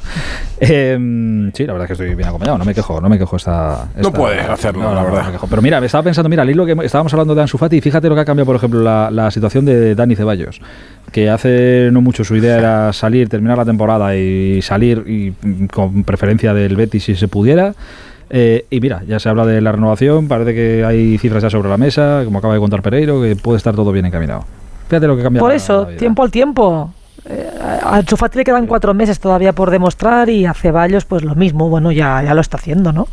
Sí, pero, pero el caso de Ceballos es muy curioso, ¿no? Porque es el punto de inflexión, el partido del Villarreal sale, lo cambia todo, al final le premias en el partido siguiente. Lo hace bien. Y juega los últimos seis, sí, sí, y, y se mete en dinámica de, de equipo y no solo se mete en la dinámica, sino que es prácticamente el mejor, o al menos en este Madrid que está un poquito más, más flojo, más falto de gasolina o de piernas, por decirlo de alguna manera, es el que insufla energía y, y aparte qué calidad Desde tiene, luego. pues le está poniendo muchas más piernas que el resto y además es, es contagiosa ¿eh? esa energía que tiene Ceballos con el resto No del sé equipo. si le veo en Anfield, pero igual eso, la energía que tiene le sirve para la segunda parte, ¿no? O para renovar, por lo menos. Para, no, Sí, no, sí, eso sí, para eso, para eso No, le ha dado. Claro, porque luego eh, lo difícil en el Madrid no es hacer un mes tan bueno como el que ha hecho Ceballos. Lo difícil es hacerlo siempre para mantenerte 10 años, por ejemplo, en la primera plantilla Claro. al máximo nivel y siendo titular. Y en los momentos malos en los que no es juegues, tener lo que han calma conseguido y- los centrocampistas Sí, sí. que están en la plantilla y el como, gol Kroos, de como ayer- Modric.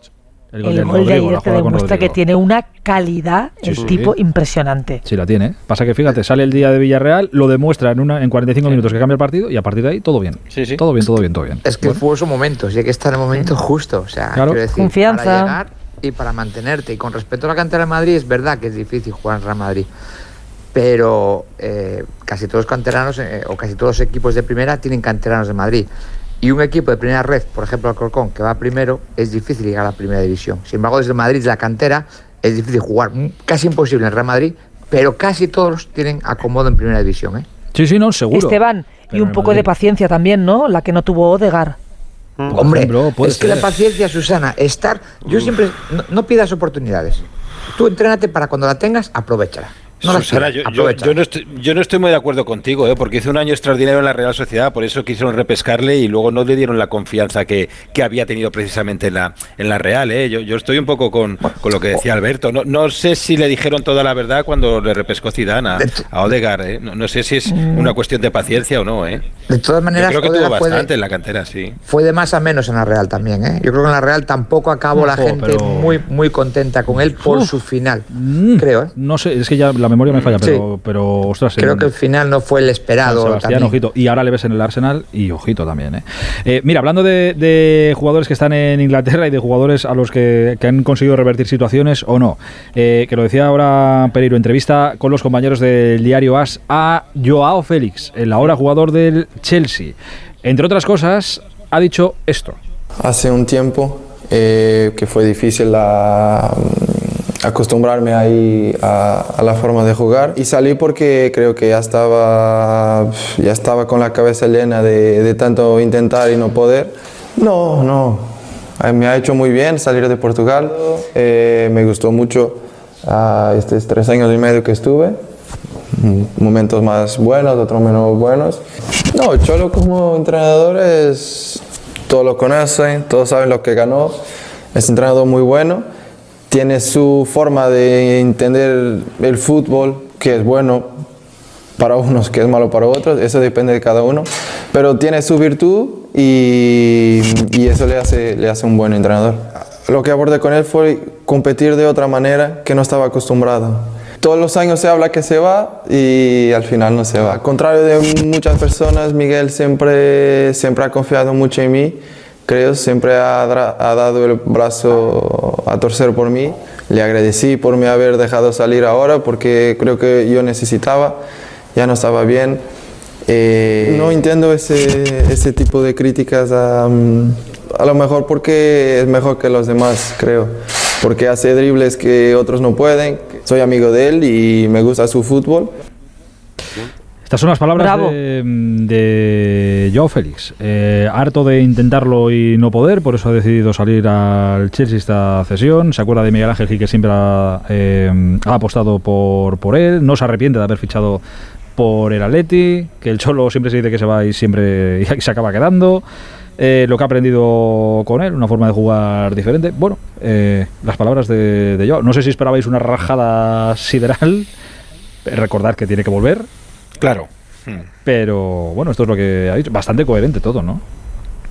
Es que yo creo que es un chico mm, maduro, entre comillas, ¿eh? Eh, to- cuando, cuando habla y eso. A lo que, lo que yo le entendí es que, que si sigue el Cholo con la forma de jugar que tiene el Cholo, que va bien para unos, entiendo, para los que les.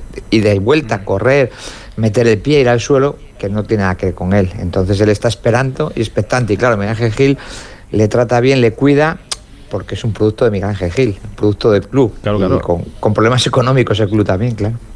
Sí, pero, pero es maduro en lo que tú dices, eh, eh, Esteban, porque eh, al hablar precisamente del Cholo, eh, quiero decir, no le adula de manera gratuita, pero tampoco es un hipócrita. O sea, es decir, eh, t- tampoco, sabiendo que tiene que volver, o sea, es decir, bueno, pues Sí. todos sabemos cómo es su relación. Bueno, se mantiene algo equidistante, es decir, bueno, pues eh, ya sabemos su forma de ganar, y su forma de ser, y su forma de competir, y que a algunos le gusta y a otros no. Oye, hacer. Quiero decir, no, no se moja ni para una cosa ni para otra. Y está, esto está bien, ¿no? Lo, po- lo podría hacer, puede hacer el ejercicio cualquiera en casa. Intenta, porque claro, es muy público y muy notorio, porque lo dijo Miguel Ángel Gil y porque lo sabemos todos, la relación que no era buena entre el Cholo y, Claro. y Joao Félix. Pero tienes que volver. Tú pon- ponte en casa e intenta mm, no ser hipócrita y Claro. decir cosas que no piensas, pero a la vez no ser demasiado duro en lo que dices. Exacto. Inténtalo. No es No es fácil. fácil, ¿eh? Sí, sí, Nada fácil. eso. Nada No, fácil. no. Con lo cual, por esto ha, sal- ha salido bast- Claro. bastante bien. Airoso, sí, sí. Pero bastante bien. O sea, no, no creo que sea hipócrita, hipócrita del todo, porque no, no dice tampoco que Cholo es el mejor entrenador del mundo. No, ha hecho una definición aséptica, Pero- entonces ha quedado así, sí, sí. Te deja la sensación que todos tenemos de la relación que tienen entre los dos. No, no, cariño tampoco ha demostrado. No, decir, ninguno. Ya está, por eso, Por eso, hipócrita. pues ya está. Sí, sí. Y sobre todo futbolístico, ¿no? Yo creo que ahí sí que están el agua y el aceite. Eso. Bueno, también sabía que le iban a preguntar, ¿no? Entonces, Sí, sí, o sea, que, Sí, estaría- pero- que pero- tendría Lo tenía bien gestionado preparada. de antes. Pero Mm. que, que cuando que es fácil que te pre- pregunten tres veces y que acabes metiendo lo que decíamos con la puerta, que acabes metiendo el Sí, zanco, sí, que se te escape un, yo qué sé, ¿sabes? Entiendo, que- entiendo que ahora todos los jefes de prensa que tienen personales, asesores, les van diciendo, oye, por aquí. ¿sabes? sí. Antes, Hombre, cuando, cuando te enfrentabas a preguntas que ni sabías que te iban a preguntar y estabas solo ahí. Pero el eh, zanco es muy fácil de meter. Muy fácil. Ya no va, ya no va ni uno sin preparar una entrevista, y sobre todo entrevistas Entiendo. individualizadas y personales con, con, con Escucha, tanto tiempo hay para el veces que ¿eh? incluso Sí, sí. vomitan de tal manera lo que les dicen que tienen que decir. Que no tiene nada que ver ni con la Que no- pregunta. Él pregunta por el No, tiempo. no, exacto, es que es como, ostras, no- claro, no, no, no entonan porque no saben entonar y dicen como, bueno, pues, pues, pues es como si Yo- estuvieran leyendo, ¿no? Susana, Realmente, yo he visto- de lo que se lo han empollado, qué mal rato. En un espejo, en un espejo, eh, he visto practicar los gestos. ¿Ves? de la rueda de prensa. En un espejo te dicen, hoy tiene rueda de prensa. Y en un espejo, los gestos, tal, porque entiende que la comunicación no ¿Ves? verbal también. ¿Eras Por tú? eso lo- ¿Eras lo- tú? No, este, este no, este no Ay, se ha un espejo, nada, un este espejo se no. rompe cuando me miraba. Pero las buenas, las buenas son las de las de Ricardo, que acaba, que incluso así les coge, cuando termina el partido, te coge el jefe de prensa y te Esa dice, es la buena. "Eh". Pero a Ricardo le llegan casi casi vírgenes, casi casi casi. de todo No, pero vírgenes. todo de hecho casi casi no, porque ya en el trayecto No, que van desde el terreno de juego parte. hasta que sí, sí, claro, muchas veces los tienes que esperar porque están ahí diciéndole Claro. y run run y run run y cuidado con esto y cuidado con lo otro y tal. y ya- Esta y sí, sí, jugada, la sí. otra jugada, Sí, te dirán sí, esto, sí, dirán los lo tienen, otro. los- los sí, tienen, sí, ¿eh? sí. Y aparte Tienen- todos dirán, cuidado que está el cabrón este del Sierra, de, cuidado con de este, hecho, este". de hecho dura más el, el aleccionamiento de los jefes de prensa antes de la que la entrevista que la propia entrevista. Hombre, sí, no te quepa duda. No te quepa duda. Eh, hola, Carlitos Bustillo, buenas noches. Buenas noches. No es normal que Carlos Bustillo esté a esta hora de la noche aquí, no está terminando el programa, nos queda todavía programa por delante. ¿eh? Pero es que quiere contarnos algo, quiere contarnos cómo va a funcionar o cuál es la idea que tiene para su funcionamiento, lo que muchos creían que no iba a salir para adelante y que iba a morir o que estaba muerto ya, pero que parece estar más vivo que nunca, que es la famosa Superliga. El látigo se acaba de dar un respingo a la cama. Uh, se, ha caído. Bueno, hace un par de semanas hubo también otra especie de respingo, como dices, cuando Cerezo dijo, mis ojos verán la Superliga. Que, sí. que él dice... Y te vas, y te vas decir, no, Eh, no, sí, no la verán. Que no la verán, pero Cerezo decía que, que lo veía como algo que, Que va a pasar. Exacto, que va a pasar en unos, en unos años. Hoy, El como caso es de- que están dándole, dándole vueltas y han anunciado hoy ciertas, eh, ciertos cambios. De momento han anunciado cambios. Todos están esperando a que haya una decisión judicial del Tribunal de Luxemburgo sobre el litigio que mantiene la Superliga con la UEFA. Se espera que sea en uno o dos, o dos meses y a partir de ahí, si hay una resolución positiva, empezaría ya una propuesta seria. De momento ha habido una carta de Bert Reichard, que es el CEO de A22, la empresa de la Superliga, explica con un decálogo las bases del nuevo proyecto, que tiene bastantes diferencias con lo que conocimos el, el año pasado. Por ejemplo, antes se hablaba de participación de 20 clubes, los 15 fundadores y otros 5 que entrarían por méritos deportivos. Ahora se habla ya de una liga 100% abierta, que no tenga miembros permanentes. O sea, que se clasifica el que gana, el, que, Exacto. el que se lo gana. Eh, La nueva fórmula habla ya de competición abierta con méritos deportivos. Antes se hablaba, por ejemplo, de una Superliga con una única división, ahora se habla de varias divisiones. Eh, se estaría hablando de 60 u 80 equipos y habría divisiones, eh, a, a lo mejor habría cuatro grupos de 20, eh, tres grupos de 20, no sé. Eh, en principio ya digo que no hay una propuesta, pero se habla de entre 60 y 80, y 80 equipos. Habla de que los equipos participantes deben seguir comprometidos con sus competiciones y torneos nacionales. Este es un punto importante porque antes se hablaba de que se iban Sí, desaparecían las ligas nacionales desaparecían las ligas nacionales. obligan a Aquí seguir habla, a exacto, y a fortalecer las ligas nacionales. Hablan también de un tope en fichajes y en masa salarial para evitar clubes Estado que iban a controlar que no haya grandes diferencias a la hora de los presupuestos porque vengan eh, clubes Estados o jeques a, a inflar de dinero a un equipo. No hablan de sistema de competición, eso todavía no dicen prácticamente, prácticamente nada. Lo que sí que dicen es, y asunto importante para la UEFA, las competiciones europeas de clubes deben estar gobernadas por los clubes, tal como ocurre en el ámbito nacional, y no por terceros que se benefician del sistema sin asumir ningún riesgo. Al carajo la UEFA. Ese es uno de los O sea, al final, todo esto va a desembocar porque empezó como una liga cerrada, luego un poco más abierta, luego un poco más abierta, y luego van a acabar jugando la Champions, pero sin la UEFA. Pero sin la O sea, UEFA. lo que quieren Sí, en sí. realidad es que se vaya la UEFA de aquí. Exacto. Podrían aceptar incluso el formato actual. Pero sí, claro. Si no dices, dirigido por la Oye, UEFA. y hacemos lo mismo, pero la UEFA se dinero va y lo que trinca la UEFA lo trincáis entre todos. Eso Y dices, es. perfecto, pero bueno, con alguna Adelante. algún por- quieren quitar también, por ejemplo, eh, la UEFA atiende a todas las federaciones europeas. En esta Superliga Sí, no vamos, podría- el dinero. No entrarían clubes de San Marino, de Estonia, de Los que eh, sobran, los Ucrania, de- pequeños, que no- que no nos interesan, todos todos los los que fuera. sobran de todos los, Claro. exacto, se quitarían muchos partidos que dicen que no que no sirven ni tienen ningún tipo de, de atracción. Y otros dos puntos importantes que han hecho también para ganar adeptos, uno habla del fútbol femenino. Dice, es imprescindible promover y desarrollar el fútbol femenino, elevar su perfil y ponerlo bajo el foco junto con las competiciones masculinas. Habla también Eso de es nuevo, ¿no? Sí, sí, Sí, sí, esto esto, es nuevo. nuevo. Antes no había ni una sola alusión al fútbol femenino. Habla también de mejorar la experiencia de los aficionados a la, a la hora de ir a los partidos de fútbol, hacerles como la NBA, una experiencia completa. Y después de todo esto ha llegado también, ya para terminar de hablar de la Superliga, la respuesta de Tebas. Hombre, Esta vez ha sido en las redes sociales y ha dicho, la Superliga es el lobo. Hoy se disfraza de abuelita para intentar engañar al fútbol europeo, pero su nariz y sus dientes son muy grandes. ¿Cuatro divisiones en Europa? Claro, la primera para ellos, como en la reforma de 2019. Luego se pregunta, ¿gobierno de los clubes? Claro, solo de los grandes. En fin, eh, Tebas con su guerra permanente, la Superliga con la suya. De momento, a esperar a la decisión del Tribunal de Luxemburgo. Pero ya ha habido un tribunal en Madrid hace poco que ha dicho también Sí, que sí. no se debería sancionar a los clubes, que les daba eh, la oportunidad de seguir adelante.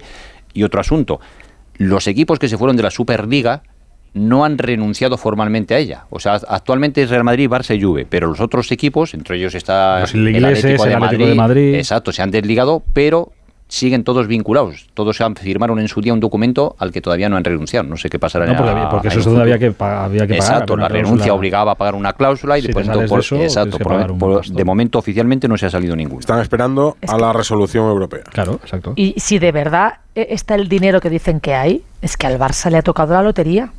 ¿Con esto? Imaginaros. Claro, Hombre. claro, te, te arre- Que, te arre- que- te que arregla no lo hay, pero si de verdad e- es así, vamos, a la puerta le viene, bueno, e- e- es, es el sueño de su vida. A ver, normal, eh, ¿no? A ver, imaginemos, si vemos la una institución como la UEFA, hombre, uno ve eso y dice, aquí dinero se mueve.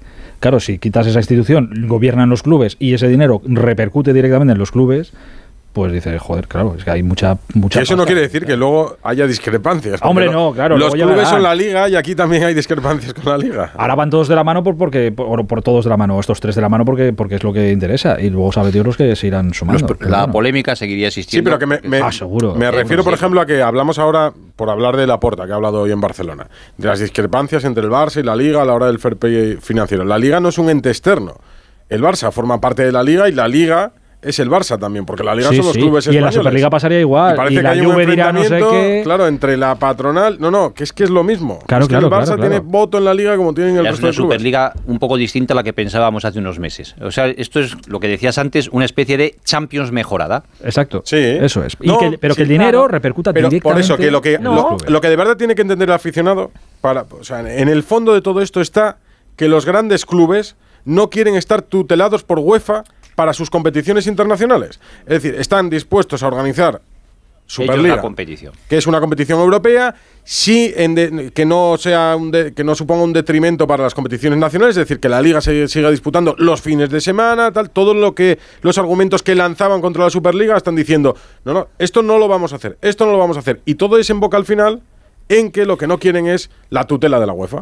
Y otro Lo que punto. no quieren es el reparto que hace la UEFA. Claro, es el dinero, sí, Ese es sí. la- ese es, el- ese es la el cuestión, tema. Porque si la UEFA dice, ah, vale, perfecto, pues cambiamos entonces esta pirámide donde yo estoy el primero y soy el que más recibe, y yo pongo a los clubes primero y yo me llevo solo una pequeña parte del pastel y vosotros la parte más grande, que es la que me llevo yo. Entonces ya te diría yo que sí que aceptarían la UEFA. Y puedo entenderlo, ¿eh? sí, claro, lo no, entiendo. obviamente, claro, sí, sí. En fin, Lógico. estos son los caminos de, de la nueva Superliga. Látigo, puedes volver a la, a la cama.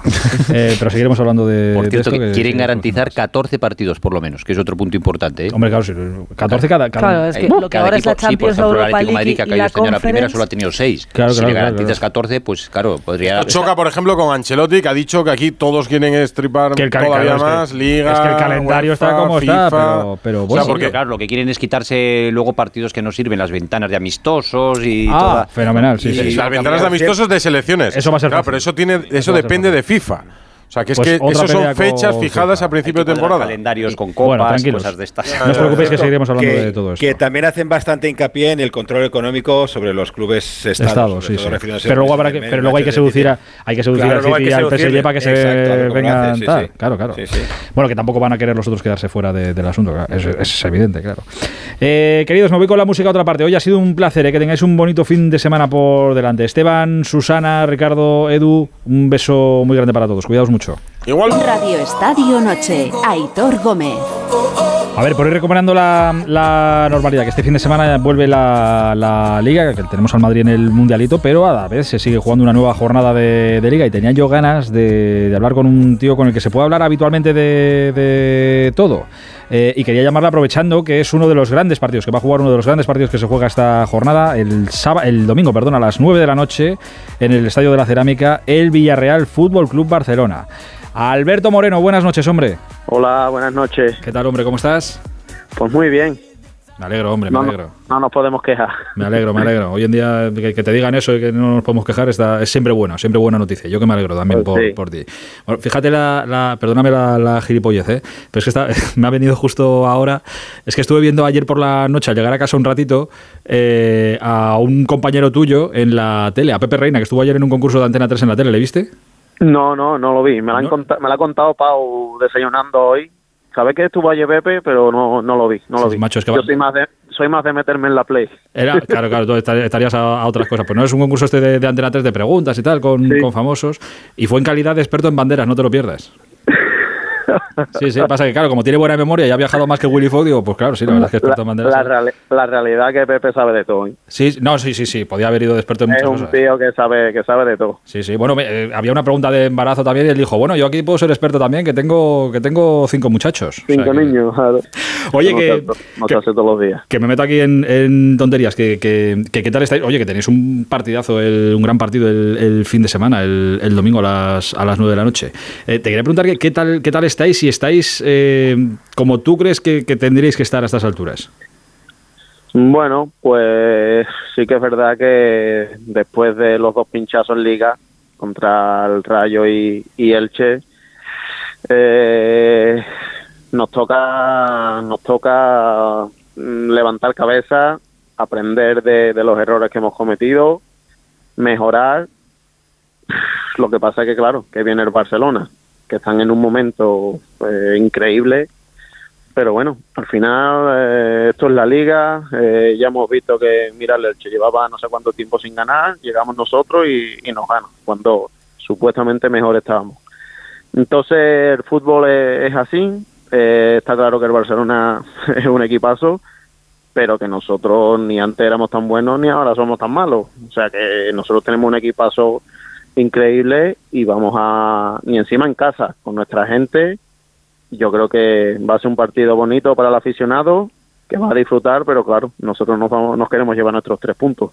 Claro, es que eh, eh, yo, yo, pensé, bueno, y viéndolo desde, desde fuera, eh, claro, todo lo que habéis pasado esta temporada, que ya parece que ha pasado, han pasado muchas cosas en, poco tiempo y tampoco ha pasado tanto. Cuando estaba empieza Unai, Unai luego se marcha, de repente llega Quique, con Quique parece que las cosas no funcionan, llega el partido contra el Madrid y hacéis posiblemente el mejor partido de la temporada en el partido de Liga y ganáis.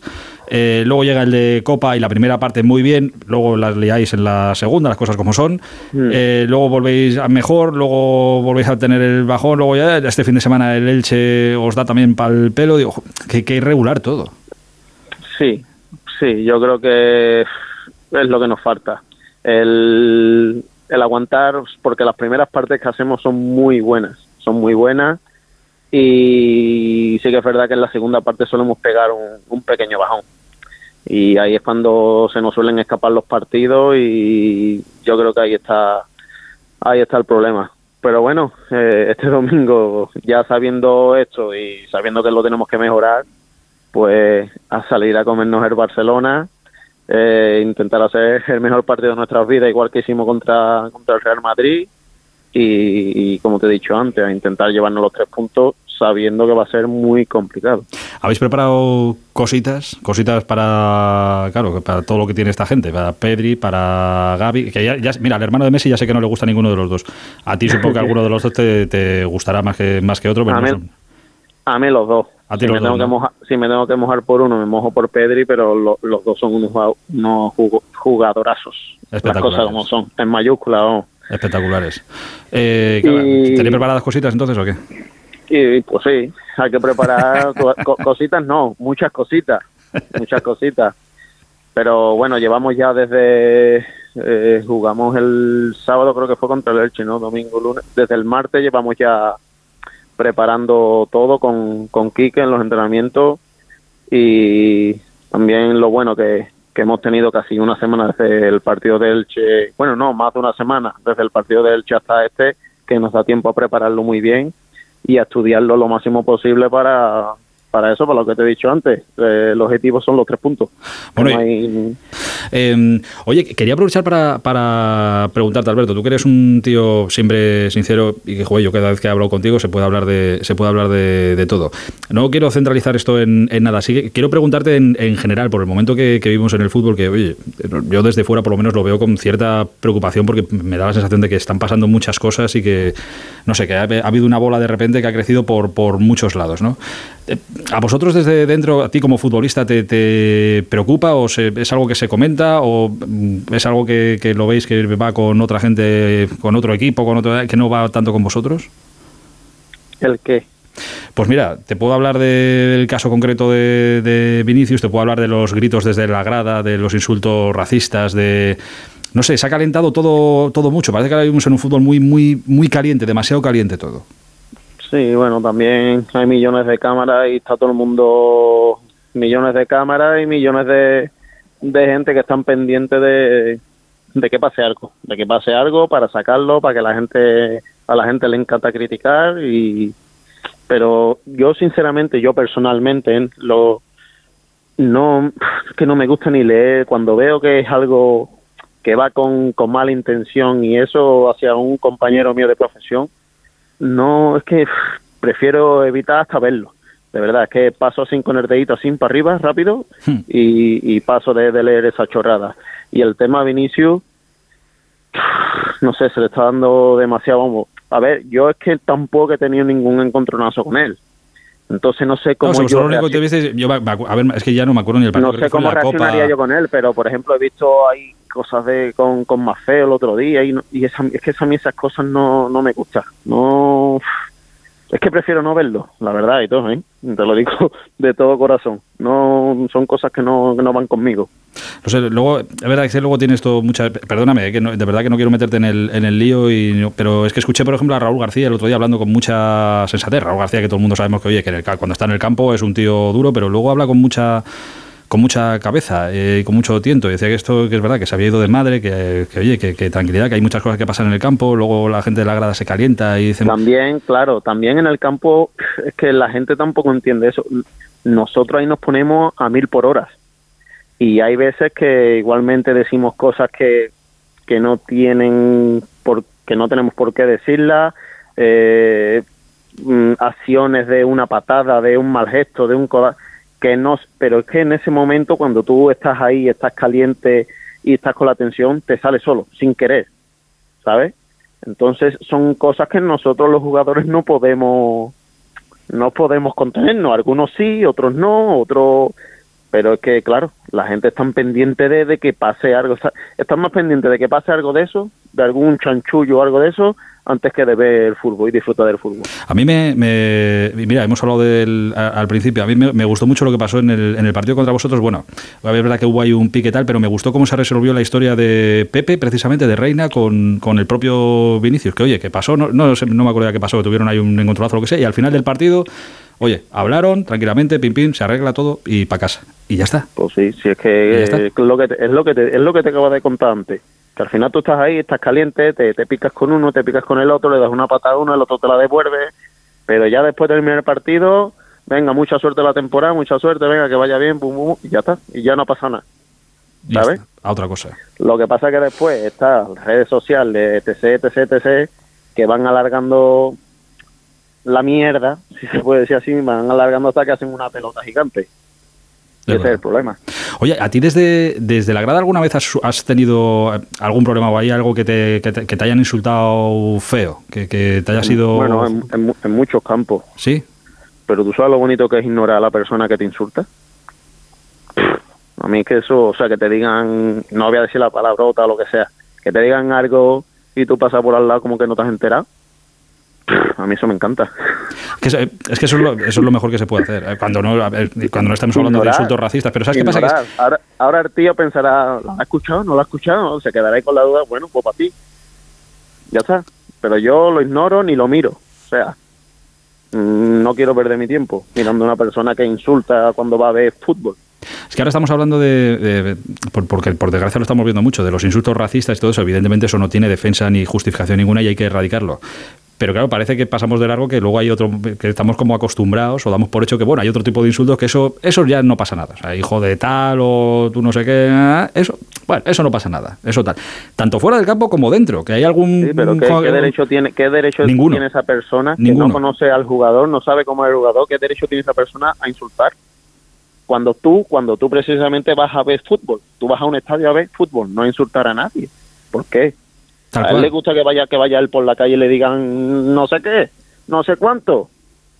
No, no, por, supuesto, a tu puesto de trabajo, que entre uno que no entiendo. que entre uno aquí por el estudio y diga, Aitor, me, cago en tu tal, pues hombre. Venga, pues toma, y te la tienes que comer y ya está. Pues bonito, bonito no es. Bonito no es. Pero es verdad que tanto que pasa fuera en la grada que es un poco lo puedo extrapolar también a lo que a lo que pasa dentro, que puede haber un rival que te diga, "Alberto, me cago en tu tal, me cago en tu no sé qué."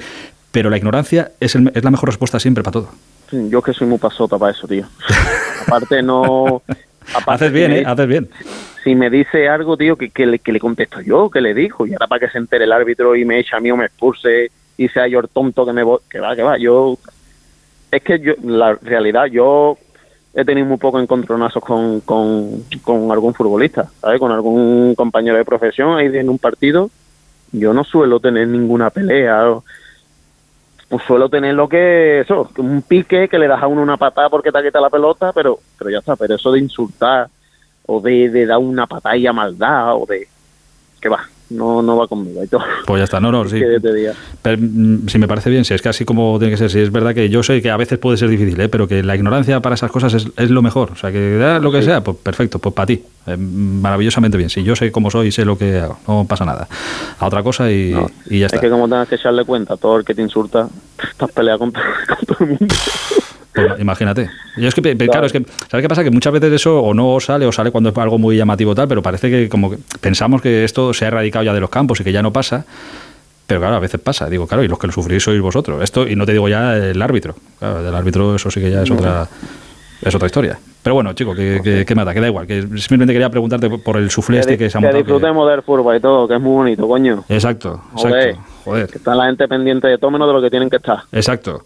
Que es de la pelota. Hay que estar pendiente de si se marcan goles o no se marcan goles. Claro. Y ya está. Em, oye, fenómeno, que, joder, que es que siempre es un placer charlar contigo de, de, cualquier cosa, de, de, la vida, del fútbol, de, lo que sea. Me alegra mucho verte feliz y contento, ¿eh? que sé que lo mal que lo has pasado y los momentos complicados, que ya lo hemos hablado alguna vez, pero me, me alegra verte ahora así, así de bien. Pues muchas gracias. No, sí que ha habido momentos que han sido bastante jodidos en muy poco tiempo, pero bueno, ahora que estamos bien, lo que he dicho antes, vamos a disfrutar del fútbol, que es una profesión maravillosa, para mí que la estoy disfrutando y a disfrutar aquí yo de verdad. ¿eh? ¿Cuántos años, cuántos años, te- cuántos años tienes todavía? Muy joven tú. ¿Cuántos me echas? Joder, vaya pregunta. que no me da tiempo ni a coger el móvil. A ver si solo vas a preguntar tú. 20, venga, 27, ¿Tan joven me ves en la tele? 28, 29. 30. Bueno, 30, joder, tres años he fallado, tampoco... He ido, he ido con cautela por si acaso. Hombre, tre- tres añitos. Uf, esta ahora con 27, cuidado. ¿Quién los pillara, eh? Pero bueno, que todavía, joder, todavía te- pues mira tú si te queda todavía fútbol en, en las botas todavía, para disfrutar de, de esto. Ojalá, ojalá y todo. Ojalá. La suerte que, que es haber, haber nacido con talento en los pies para, para ser futbolista, hijo. En fin. Eh, querido, que, que- que nada, que te mando un abrazo muy grande, que haya mucha suerte y que veamos un grandísimo partido el, el domingo. eh. Cuídate mucho. Mm, Venga, hay todo. Un abrazo enorme. Hasta luego. Radio Estadio Noche. Ay. Y es jueves, así que toca la semana en preguntas con el director de OK Diario, con Eduardo Inda. Hola Eduardo, buenas noches. ¿Qué tal, Aitor? ¿Cómo estamos? Eh, oye, la, la primera que te hago, y siempre a expensas de lo que diga la justicia, que es a lo que está esperando todo el mundo, pero ¿tú estás convencido, convencido, convencido de que nuestros ojos verán la Superliga? Yo creo que sí, pero mm, eh, lo que no sé es cuándo, no sé si cuando seamos viejecitos o antes, lo que es evidente. Ah, o sea que es no la, a, a corto plazo, a corto plazo no la ves todavía. Yo a, a corto plazo no la veo, a medio puede que sí, ¿no? Porque estas cosas, eh, pues un día se pone la semillita, hay vaivenes, eh, en fin, hay eh, viento en contra, hay golpes, eh, pero al final la lógica siempre se acaba imponiendo en la vida, en todos los órdenes de la vida, también en el fútbol. Y la Superliga es una cuestión de lógica elemental. Es decir, no puede ser que el Real Madrid, que es un equipo que tiene un presupuesto de 900 millones de euros, o el Barça, o el City, o el PSG, pues tengan que jugar con equipos eh, de quinta, en, en campos de sexta, eh, en partidos en los que sus estrellas, que han costado auténticas eh, millonadas, pues, eh, en fin, eh, corren serio riesgo porque, en fin, los, los defensas rivales van al límite, ¿no? Por tanto, yo creo que el camino será idéntico al que ocurrió en Estados Unidos cuando el baloncesto eh, profesional pues, se unificó en la NBA con un sistema que yo diría que es, si no perfecto, pues lo más cercano a la perfección que, yo he visto nunca, ¿no? Y, algo de eso eh, iba a ser la Superliga, ahora han descafinado eso de liga cerrada, a mí me parece mejor incluso, pero, pero yo creo que los mejores tienen que jugar con, con los mejores, ¿no? Es decir, eh, el, el presidente eh, Pérez lo decía hace unos meses en la Asamblea del Real Madrid, en los últimos eh, mm, 30, 40 años, eh, pues el Madrid ha jugado con el Liverpool, si no recuerdo mal, la final de la Copa de Europa en el año 81 y luego pues los dos partidos del Chorreo, pero es que no ha jugado nunca más con el Liverpool, es decir, eso son tres veces, ¿no? Eh, que es el segundo eh, o tercer equipo en títulos europeos, ¿no? Por tanto, yo creo que es una, es una cuestión lógica que se acabará imponiendo, no tengo ninguna duda. No lo, no lo digo yo, en el decálogo que ha publicado y que ha hecho público la, o que ha informado la Superliga, la empresa esta que la A22 que lleva la que lleva la Superliga, uno de los condicionantes o uno de, la, de los apartados que aparece ahí es no dejar de lado las ligas nacionales, ¿eh? O sea que ¿Qué quiere Claro, decir? De que en, esos campos de contra equipos de quinta, en campos de sexta, eh, los equipos grandes hay muchas veces que no ganan, ¿eh? O sea, esa superioridad tampoco. Sí, pero yo creo que los, o sea, un Real Madrid, es que al final, el, yo creo que tienen que jugar los mejores de Europa contra los mejores y que, hay, que haya un sistema de descensos, ¿no? Y que, que, en fin, pues que haya la posibilidad de que se cuele, pues no sé, pues un, un Valencia, por poner un ejemplo, que no es eh, de los dos equipos top de España, pero está entre los cinco o seis primeros, o una Real Sociedad que se cuele en ese, en ese Olimpo de los eh, dioses, pero mm, es que yo en, la, que en la nueva otro- Superliga, que lo acabamos, lo acabamos de hablar hace nada, es completamente diferente. O sea, es una Champions, pues Los- lo que decíamos, una Champions mejorada. Ahora no es cerrado, ahora no hay nadie, no hay participantes fijos, cada uno se tiene que ganar el entrar, con lo cual, oye. Pues eso digo, es pero, otra cosa. pero, pero, pero al final siempre se va a garantizar, lo que quiero decir es que al final, sí, me lo, conozco muy bien, como te puedes imaginar, pero el- al final lo que se va a garantizar es que los mejores eh, jueguen contra los mejores, mm, pues al menos eh, una o dos veces por temporada, ¿no? Y, y eso es lo que, lo que tiene que ocurrir. Es decir, no puede ser que el Real Madrid pues no compita el Real Madrid de Benzema, de Modric, de, Vinicius, de Rodrigo, de Courtois, pues eh, en fin, juegue muy de vez en cuando con el PSG o con el City o con el Chelsea o con el eh, Manchester United o con el Liverpool o con cualquiera de los otros grandes de Europa, con la Juventus. En fin, yo creo que eso, eso no, no, no puede ser y, es que si no el espectáculo, es decir, cada vez en, los, en España, por ejemplo, mm, que es una liga que ha pasado de ser una liga eh, puntera, la número uno, a ser la número dos o la número tres, ¿no? En España es que cada vez más, menos gente pincha los partidos, ve los partidos y eso yo creo que es algo que nos tiene que llevar a recapacitar sobre la revolución que tiene que haber en el modelo. Eh, contamos hace un par de días, eh, lo contamos aquí en el programa, que el Leeds vino a por, a por Raúl, lo intentaron también con Iraola, ambos dijeron que, que no. ¿Verás entrenar antes al Real Madrid a Raúl, a Xavi Alonso o a Arbeloa? Yo creo que el orden de los factores está aparentemente claro. Yo creo que el orden de los factores es Raúl, Xavi Alonso y luego Álvaro Arbeloa. Pero, pero hay que decir que el presidente del Real Madrid eh, tiene muy alta consideración a Xavi Alonso y lo considera un tipo tanto futbolística como, como vitalmente importante, ¿no? Le tiene admiración y aprecio y luego Xavi Alonso pues es un tipo, en fin, que, que de fútbol sabe un montón y que es muy serio. Raúl también, pero si yo tuviera que que la lógica indica que será Raúl eh, Xavi Alonso Arbeloa si alguno de ellos llega a entrenar al Real Madrid, pero yo no descartaría que, que, Xavi Alonso se pudiera adelantar a Raúl en algún momento. Vale. Y la última que te hago, que estábamos hablando de él, después de escuchar hoy las palabras de, Laporta, que leyéndola ahí un poco entre líneas, queda todo como muy abierto, dependerá también de lo que pase en los próximos meses, pero bueno, en un hipotético, un suponer muy suponer, ¿eh?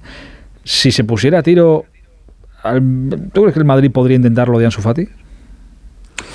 Yo creo que Ansu Fati es un grandísimo jugador, pero no, no, el Real Madrid no va a pujar por Ansu Fati. El Real Madrid tiene dos objetivos o tres, que son Bellingham, Haaland eh, y Mbappé, y de ahí no se va a mover, ¿no? Y, él va a seguir con, o sea, Real Madrid va a seguir con la política de fichar bueno, bonito y barato en, Brasil, mm, podría pescar incluso algo en Argentina, pero yo no veo a Ansu Fati en el Real Madrid. Y luego Ansu Fati, que es un gran jugador, pues tiene el problema de que ha estado en, la élite más tiempo, desgraciadamente, lesionado que, en activo, ¿no? Y, yo para nada lo veo, lo veo viniendo al, Real Madrid, vamos, eso lo digo con una certeza del 100%. Era, era un, es un suponer muy supuesto, ¿eh? o sea, que, nadie no, se ahora, ¿qué dicen esto? No, no, es un suponer muy El Barça, o sea, Ansu Fati es un jugador descomunal, eso es evidente, pero claro, al final cuando tienes un jugador, pues modelo Robben, modelo Hazard, modelo Bale, pues traerte algo que desgraciadamente de momento pues ha corrido la misma desgraciada suerte pues no creo que, que, sea algo que le guste al Real Madrid porque están muy escarmentados con estas tres experiencias, ¿no? Que, que vamos, es que en el caso de, de Robin yo creo que jugó el 55% de los partidos oficiales porque el resto estaba lesionado más o menos. Eh, yo entonces era director de marca y me acuerdo que eran esas cifras. Eh, Bale estaba más o menos por ahí y Hazard no me la sé, pero no creo que ande eh, muy, muy descaminado en ese sentido. Y en el caso de Ansu Fati, pues yo creo que incluso puede ser superior, ¿no? No, lo veo. Pero el Barça tiene que vender para, hacer caja, para que le cuadren las cuentas y yo creo que quieren hacerlo con, con Ansu Fati. Director, te deseo que tengas una muy buena semana. Te mando un abrazo grande. Muchas gracias, Aitor. Muy buenas noches a todos. Hasta luego, hasta mañana. Radio Estadio Noche, Aitor Gómez. Bueno, un equipo, una historia. Ya sabéis que los jueves eh, aprovechamos un ratito del programa para buscar historias dentro de los equipos de nuestro fútbol profesional, más allá de, los propios futbolistas y de las historias que todos conocemos y que estamos hartos de, leer y de, que nos cuenten.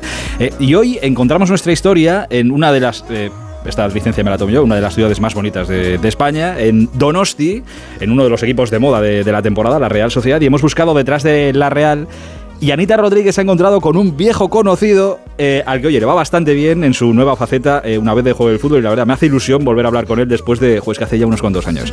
A ver, Anita, Pues nada, te cuento porque siempre hemos hablado en esta sección de, por así decirlo, de la cara amable la cara feliz de todos aquellos que forman parte de un equipo de fútbol, pero esa no es toda la realidad. También hay otras caras, eh, personas que, lo pasan mal, momentos difíciles, que terminan quizás en, alguna enfermedad. Esto cada vez es más habitual en el mundo del deporte, pero una persona que lo hizo público, mm, podríamos decir, casi de las primeras personas que lo hizo público, es eh, nuestro protagonista, es Suárez Gurruchaga, es de la Real Sociedad, entre todos muchos equipos, ex canterano también de la Real Sociedad campeón de Europa sub-16 con la selección y una persona que mm, habla de, que lo pasó mal en, durante su carrera futbolística, quizá no tenía las herramientas para poder afrontar eh, lo que le pasó en aquel momento, pero que también sirve para demostrar que después ha sido muy feliz, que ha encontrado su camino y que creo que igual tiene alguna cuenta pendiente con nosotros, Aitor, para solucionar. Sí, ¿eh? sí, eso lo vamos a solucionar ahora. Pero vamos, que, es verdad que tuvo una historia. Ahora le preguntaré y él contará la historia, que ya la, ha contado alguna que otra vez, pero que además es un tío divertidísimo. Bueno. Es monologuista, sin, sin, ir más lejos. O sea, hace humor con el, con el fútbol y le va muy bien y yo que me alegro. Kaiso Schweiz, buenas noches. Buenas noches, Kaiso. ¿Cómo estás, hombre? Muy bien, gracias, muy bien, muy bien. Me alegro. Pues eh, recogiendo vuestra llamada, eh, que cuando debuté en Primera División eh, contra el Atlético Madrid, tenía 19 años, eh, me dijeron, oye, el larguero quiere hablar contigo, de la Morena quiere hablar contigo, mejor dicho. y que luego de la Morena fue a, Onda Cero. Y, bueno, yo estaba ahí cansado la noche con, la, con, con, el teléfono en la, mesi, en la mesa de noche, esperando, esperando, esperando que me llamaran y me habéis llamado hoy 23 años después. Bueno, así pues que, oye, nunca, nunca es tarde. Nunca, es tarde si la dichas. Bueno, escucha, pues, pues escucha, de la, Morena ya, ya no está, pero oye, recogiendo el testigo, bueno, ¿qué tal te, qué tal te ha ido el partido, Schweitz?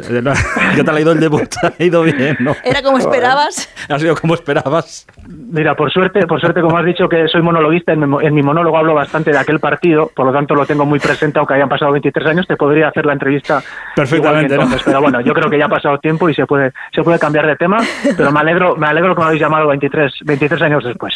Oye, eh, es verdad que José, José Raya ya no está, lo tenemos en, en, otras, en otras cosas, le mandamos, aprovechamos y le mandamos un, beso grande, pero Bustillo, que, era su, que es su productor de toda la vida y que sigue aquí con nosotros, eh, sí que está aquí. O sea que Bustillo, esta punta bueno. que esta, esta, llamada, esta no llamada a Suárez es, es que es más responsabilidad que de Bustillo que de José Ramón, ¿eh? Sí, es verdad, es verdad, es verdad. Ahora, es verdad que, oye, en 23 años pasan muchas cosas. Yo me acuerdo que, no para hablar del partido, evidentemente, pero sí que yo vi a Suárez cuando, pues igual eran los primeros monólogos que venías a hacer a, Madrid, y es verdad que estuvimos una noche en la, en la radio precisamente con, con Joserra, Joder, pero esto hace ya muchos años. Yo creo que sería de los primeros que venías a hacer a Madrid, fíjate. Sí, ya era 10 años así. Hace 10 años justo justo que dejé... Claro, es que ¿sabes qué pasa? Que, que antes antes tocaba, o sea, me monté un grupo de música, hice un disco y daba conciertos. Entonces no sé no sé a qué fui a Madrid. Ya no, era, era, monólogo porque yo fui a ver el monólogo. Era monólogo. Me invitaste a ver el monólogo y, era, y era monólogo, sí, sí, sí. Vale, vale, pues a veces me lío, me lío, porque claro, cuando cantaba en los conciertos también hablaba mucho y se convertía en un medio monólogo y ya, ya me lío yo mismo de lo que he hecho, pero sí sería, sería monólogo y sería hace unos 10 años, yo creo. Pero ahora lo que, lo que te hace ahora eh, realmente feliz, que es eh, el humor, los monólogos, la tele, la música.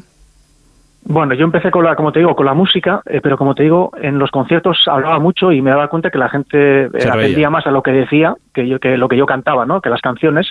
Por lo tanto, abandoné la guitarra, hice algún monólogo, se escribí un monólogo. Después me llamaron del Televista, de la televisión pública vasca, y, y llevo 10 años, pues ahora mismo compaginando monólogos con ser presentador de televisión y bueno, pues eh, la verdad es que soy, diría que soy más feliz ahora que cuando jugaba fútbol, eh, o por lo menos me siento más seguro encima de un escenario que cuando estaba en un terreno de juego. Eh, también, también es la edad, supongo, ¿no? Tengo 20 años más que entonces y, bueno, uno madura, pero, pero ahora diría que soy más feliz que entonces. Fíjate que ahí, precisamente, en una entrevista, creo que fue, eh, no quiero equivocarme, ¿eh? en una entrevista en la, en la ETV, eh, fue donde yo por primera vez conocí, bueno, y no, y no, sé si el mundo entero, si fue la primera vez que hablaste de esto públicamente, pero fue donde por primera vez yo escuché tu, tu intrahistoria de, de verdad, lo que fue, lo que supuso para ti el entrar en el fútbol, la presión del fútbol y todo aquello, y bueno, y todos los problemas que derivaron de aquello. Sí, bueno, la cuestión es que bueno, debuto con 19 años, cumplo mi sueño de jugar en la Real, ¿no? Y, bueno, después pues eh, pues no supe no, supe gestionar aquella aquella presión de bueno, de, que cada domingo 30.000 personas me veían jugar o que o que la provincia me juzgara cada semana, ¿no? Eh, no pude soportar, no pude gestionar aquello empecé a tener ansiedad, algo de depresión y al final acabó en, un trastorno obsesivo compulsivo eh, muy severo, con el que sufrí mucho y bueno, todavía pues queda algo de, aquello, pero bueno, tengo las herramientas para, para tratarlo eh, y ahora pues el monólogo que hago pues se llama Futbolist Talk y viene un poco de ahí, ¿no? Hablo de mi carrera futbolística y el TOC, el trastorno obsesivo compulsivo. Eh, para mí ha sido una terapia, ya sé que es un tópico decir esto y mucha gente dice, eh, todo es terapia ahora, ¿no? Pero sí es verdad que reírme de, de, mis fracasos, lo que yo para mí eran fracasos, ¿no? Yo, yo creí que, o creía que, había fracasado totalmente como futbolista y cuando eh, utilizo aquel fracaso para ahora hacer reír a la gente y, que pase un buen rato, pues, en fin, pues todo ha cambiado, ¿no? Eh, creo que he hecho las paces con el fútbol gracias a este monólogo y, bueno, por eso pues eh, soy feliz doblemente, porque soy feliz encima del escenario y además he hecho las paces con, con lo que una vez o cuando era niño era, era mi gran pasión y después acabé detestando, ¿no? El fútbol. Joder. Eh, fíjate que eh, estaba pensando yo ahora que es eh, sorprendente, o, yo qué sé, las diferencias que, te puedes encontrar en la vida o la forma de, cada uno de asimilar ciertas cosas. Porque ahora, claro, cuando hablamos de la Real Sociedad, que está haciendo una pedazo de temporada, que juega al fútbol a las mil maravillas, que Imanol es un pedazo de entrenador, bueno, todo lo, lo bueno que tiene la Real Sociedad. Y una de las cosas buenas de las que se habla es de la cantidad de gente joven que aparece de Zubieta, de la cantera de la Real, en el primer equipo que no sé si a lo mejor alguno está pasando el mismo proceso que tú, pero no lo sabe, o, ya estas cosas han cambiado y estos procesos ya no se dan. No lo sé. Bueno, yo me imagino que, alguno habrá. Eh, yo entonces también creía que era el único, pero ahora, a raíz de este monólogo, pues ha, venido bueno, muchos exfutbolistas sobre todo a, a verlo, excompañeros, y hace pocas semanas un excompañero, buen amigo mío, que ha jugado más de 300 partidos en Primera División, me decía, después de ver el monólogo, Josué, pues me he sentido identificado, Hubo una época, yo nunca lo he contado ni lo contaré, decía, pero, pero hubo una época en la que yo no quería jugar, o sea, no quería jugar, no quería salir al campo y yo, y yo me sorprendía porque era un jugador, repito, que jugó 300 partidos en primera y era un, crack. Pero por eso digo que, que habría y habrá y, bueno, lo seguirá habiendo, ¿no?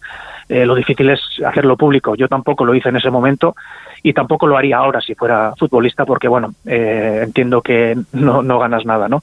Tú lo que quieres es tener un contrato el año siguiente, y no sé si comentar, eh, aunque haya psicólogos, aunque haya mucha ayuda ahora, pero ¿a quién le vas a decir esto? ¿no? Al presidente, al entrenador, que tienes un trastorno, que tienes depresión, el contrato el año que viene, ¿qué? no? Eh, yo entiendo que aunque alguien lo esté pasando ahora, pues no, no lo va a decir y, y tendrá que comérselo como, como me lo comí yo. No, sé si el, peor momento era eso, salir al campo y 30.000 personas y era ese el peor momento cuando estabas ahí, si el peor momento era antes cuando pensabas lo que iba a venir, si el, el peor momento era después cuando terminaba todo aquello y te ibas a, tu casa. No, yo creo que el mejor momento era cuando acababa todo aquello, ¿no? Eh, ¿Ese era el mejor y el peor? El peor, pues yo creo que ya, yo me acuerdo que ya desde el jueves y el partido era el domingo, ya estaba muchas veces temblando a que me dieran el peto de titular, ¿no? O sea, yo ya sabes que los jueves, muchas veces, jueves, viernes, el entrenador pues es el momento donde da los petos a los titulares, los que van a ser titulares ese domingo. Y yo recuerdo, exagero un poco, pero casi me escondía para que no, para que no me diera a mí el peto, ¿no? Eh, y no sé si por suerte o por desgracia, casi, bueno, muchas veces no me lo daban y, eso me relajaba, me, sentía hacer, me, me sentía mucho más tranquilo sabiendo que no iba a jugar. una semana más, a ver, ya hemos salvado esta, vez la que viene. Claro, pero ¿qué pasa? Sí, no, libro una semana más, pero es que si libro tantas semanas es que el año siguiente no voy a seguir aquí, no voy a tener contrato. Por lo tanto, eh, era complicado porque no quería jugar porque sufría dentro del campo eh, y tenía miedo a fallar, miedo a hacer el ridículo, pero por otro lado sabía que, el sueño se iba a acabar. Por lo tanto, era, era algo muy complicado de, gestionar. Eh, oye, la última que te hago, ¿vas cambiando, vas metiendo cosas de, actualidad en, en, el monólogo? ¿Vas metiendo, pues yo qué sé, cosas que pasen ahora en el día a día? ¿Vas, vas colando ahí cositas? No, para eso soy bastante seguro, la verdad. Tengo un texto ya, creo que bien elaborado y que funciona y, me gusta, pues bueno, ir ahí. Además, hago un monólogo bastante largo, hago un monólogo exactamente de 90 minutos, lo que dura un partido de fútbol. Eh, entonces, pues bueno, me gusta ir centrado con mi texto y no, y no, no cambio demasiadas cosas. Y, y bueno, algo que puedo cambiar probablemente en adelante es que uno de, uno de los personajes importantes de mi monólogo es, eh, es Javier Clemente. Como, como os he dicho antes, pues le, debo mucho y tengo muchos chistes sobre él o, o que hablan, hablan de él y hace tres, cuatro meses pues tuve la gran sorpresa y la grata sorpresa de que vino a ver mi monólogo al Teatro Principal de Donostia. ¿Le, hizo gracia? Le hizo gracia, ah, sí. Le hizo gracia y bueno, yo tenía miedo porque yo no sabía que, iba a venir, había 300 personas en, en, el teatro y de repente lo vi, en el minuto 5 lo vi allí. No sé si le pusieron un foco o qué, pero lo vi. Y digo, ¿pero qué hace está aquí? Y entonces eh, estaba asustado porque yo estaba echando un chiste y pensando si el siguiente chiste le podía molestar a Javi. Porque bueno, yo lo dejo bien y tal, pero al final pues uno no sabe, bueno, eh, cada uno se ríe de lo que puede o lo que quiere, ¿no? Por suerte, acabó el monólogo, vino a Camerinos a saludarme y le pregunté, Javi, ¿no te habrá molestado algo de lo que, de lo que he dicho sobre ti? Y recuerdo que me dijo, Suait, si a ti te va bien, invéntate lo que quieras. O sea, yo no me acuerdo de nada de lo que has. Eh, si a ti te va bien, invéntate lo que quieras, cuenta lo que quieras. Y, y acabo diciéndome, y si algún día necesitas algo, llámame. Por lo tanto, pues bueno, Fue, fue un momento muy bonito para mí y tal vez, pues bueno, pudiera, pudiera incorporar esto, esto que he contado ahora, pues para los siguientes monólogos. Pues está bonito, sí señor, está bonito. Eh, oye querido, eh, muchísimas gracias por este rato, por habernos regalado tu, tu, historia, una de estas historias de las muchas que seguro hay detrás de, de la Real Sociedad. Y estamos a 10 ya de febrero de 2023, pues en el 10 de febrero de 2046 te pegamos un toquecillo. Ya, te... Retomamos, ¿no? Retomamos. Decía yo, yo, estaba pensando yo, ¿a dónde? ¿A dónde? ¿Qué, qué, me quieres contar? No, ya se me había olvidado a mí el chiste ya del principio. Dentro de 23 Fíjate años. qué cómico estoy hecho, que, que, no lo pillaba. Pero esto lo puede incluir en el monólogo, lo de... Pues sí, sí, sí. ¿eh? La llamada que nunca no, llegó. No. Pues sí, pues sí, bueno, a, a, ver a ver cuánta gente nos ha oído hoy, claro, y ya el spoiler, no sé hasta qué punto, según la gente, la audiencia que tengáis, que pero, supongo que es mucha. Bueno, hacemos lo que podemos, pero bien, bien, bien contado todo tiene gracia, en mi caso. Eh, sí, eh, Millas, que de verdad, eh, muchísima suerte y te mandamos un abrazo muy grande. Es que ricasco, muchas gracias a vosotros. Un abrazo enorme, hasta ahora. Hola Busti, buenas noches otra vez. Buenas noches. ¿Qué más? Que mañana sigue el fútbol, jornada 21 en primera división, a las 9 Cádiz Girona y en segunda la jornada 27 se inaugura con el Granada Tenerife. GC ha firmado con la Sampdoria equipo de la Liga Italiana, hasta final de temporada. Estaba libre después de salir del Ancaragucu hace eh, unas semanas. El Real Valladolid se ha reunido ya con esos 10 aficionados que había identificado por los insultos a Vinicius. Les ha comunicado que de momento les retira el carné por, una, por un periodo de 30 días. Ahora pueden alegar durante 15 días y si no, pues se hace efectiva esa sanción hasta que se resuelva el expediente que les han abierto. En la Euroliga, el Barça ganado en Italia, Bolonia 7-5, Barça 9-2. En baloncesto apuntar también que Ibaka ha fichado por Indiana. Y de imágenes de la jornada nos quedamos con la presentación del que podría ser futuro capo del Eldense. El equipo bueno, es bueno, bueno, líder en el grupo 2 de la primera federación, está pensando en un posible ascenso y han presentado un proyecto de un estadio para 18.000 aficionados espectacular, ¿eh? Muy bonito. Como el Bernabéu, pero sin cerrar. Exacto, exacto, sí, sí. Precioso por fuera. Eh, el presidente Pascual Pérez es además presidente y máximo accionista de Finetwork, que es una compañía de comunicación, y al parecer el proyecto, si el equipo sube a segunda división, dicen que se podría llevar a cabo, pone Finetwork Arena en el campo y como digo, se puede ver en las redes sociales del Eldense precioso. Y la noticia trágica del día nos llegaba desde Salamanca, donde ha fallecido la ciclista vallisoletana Estela Domínguez, de 19 años, al ser arrollada por un camión. La ciclista era hija de Juan Carlos Domínguez, un famoso corredor de la década de los 90 y principios de este siglo, que incluso llegó a ganar una etapa del, del Giro de Italia. Descanse en paz, joder. Eh, Anita, ¿nos vamos? Sí, con las portadas de mañana eh, viernes en el diario es esa entrevista con Joao Félix, marca también entrevista con Jordi Alba, en este caso es por Inmundo Deportivo, le hablan, de, hacen balance de esa rueda de prensa de Laporta en sus portadas y por último relevo en su página web dice que el Madrid ya ve capacitado a Raúl para el primer equipo. Gracias, Anita. Así llegamos a la una y media de la madrugada. Ahora llegan los compañeros del Colegio Invisible. Nosotros mañana a las once y media que estaremos para jugar un ratito en este Radio Estadio Noche. Hasta entonces ya sabéis que la Radio Onda Cero está siempre a vuestro servicio. Un placer. Hasta mañana. Adiós.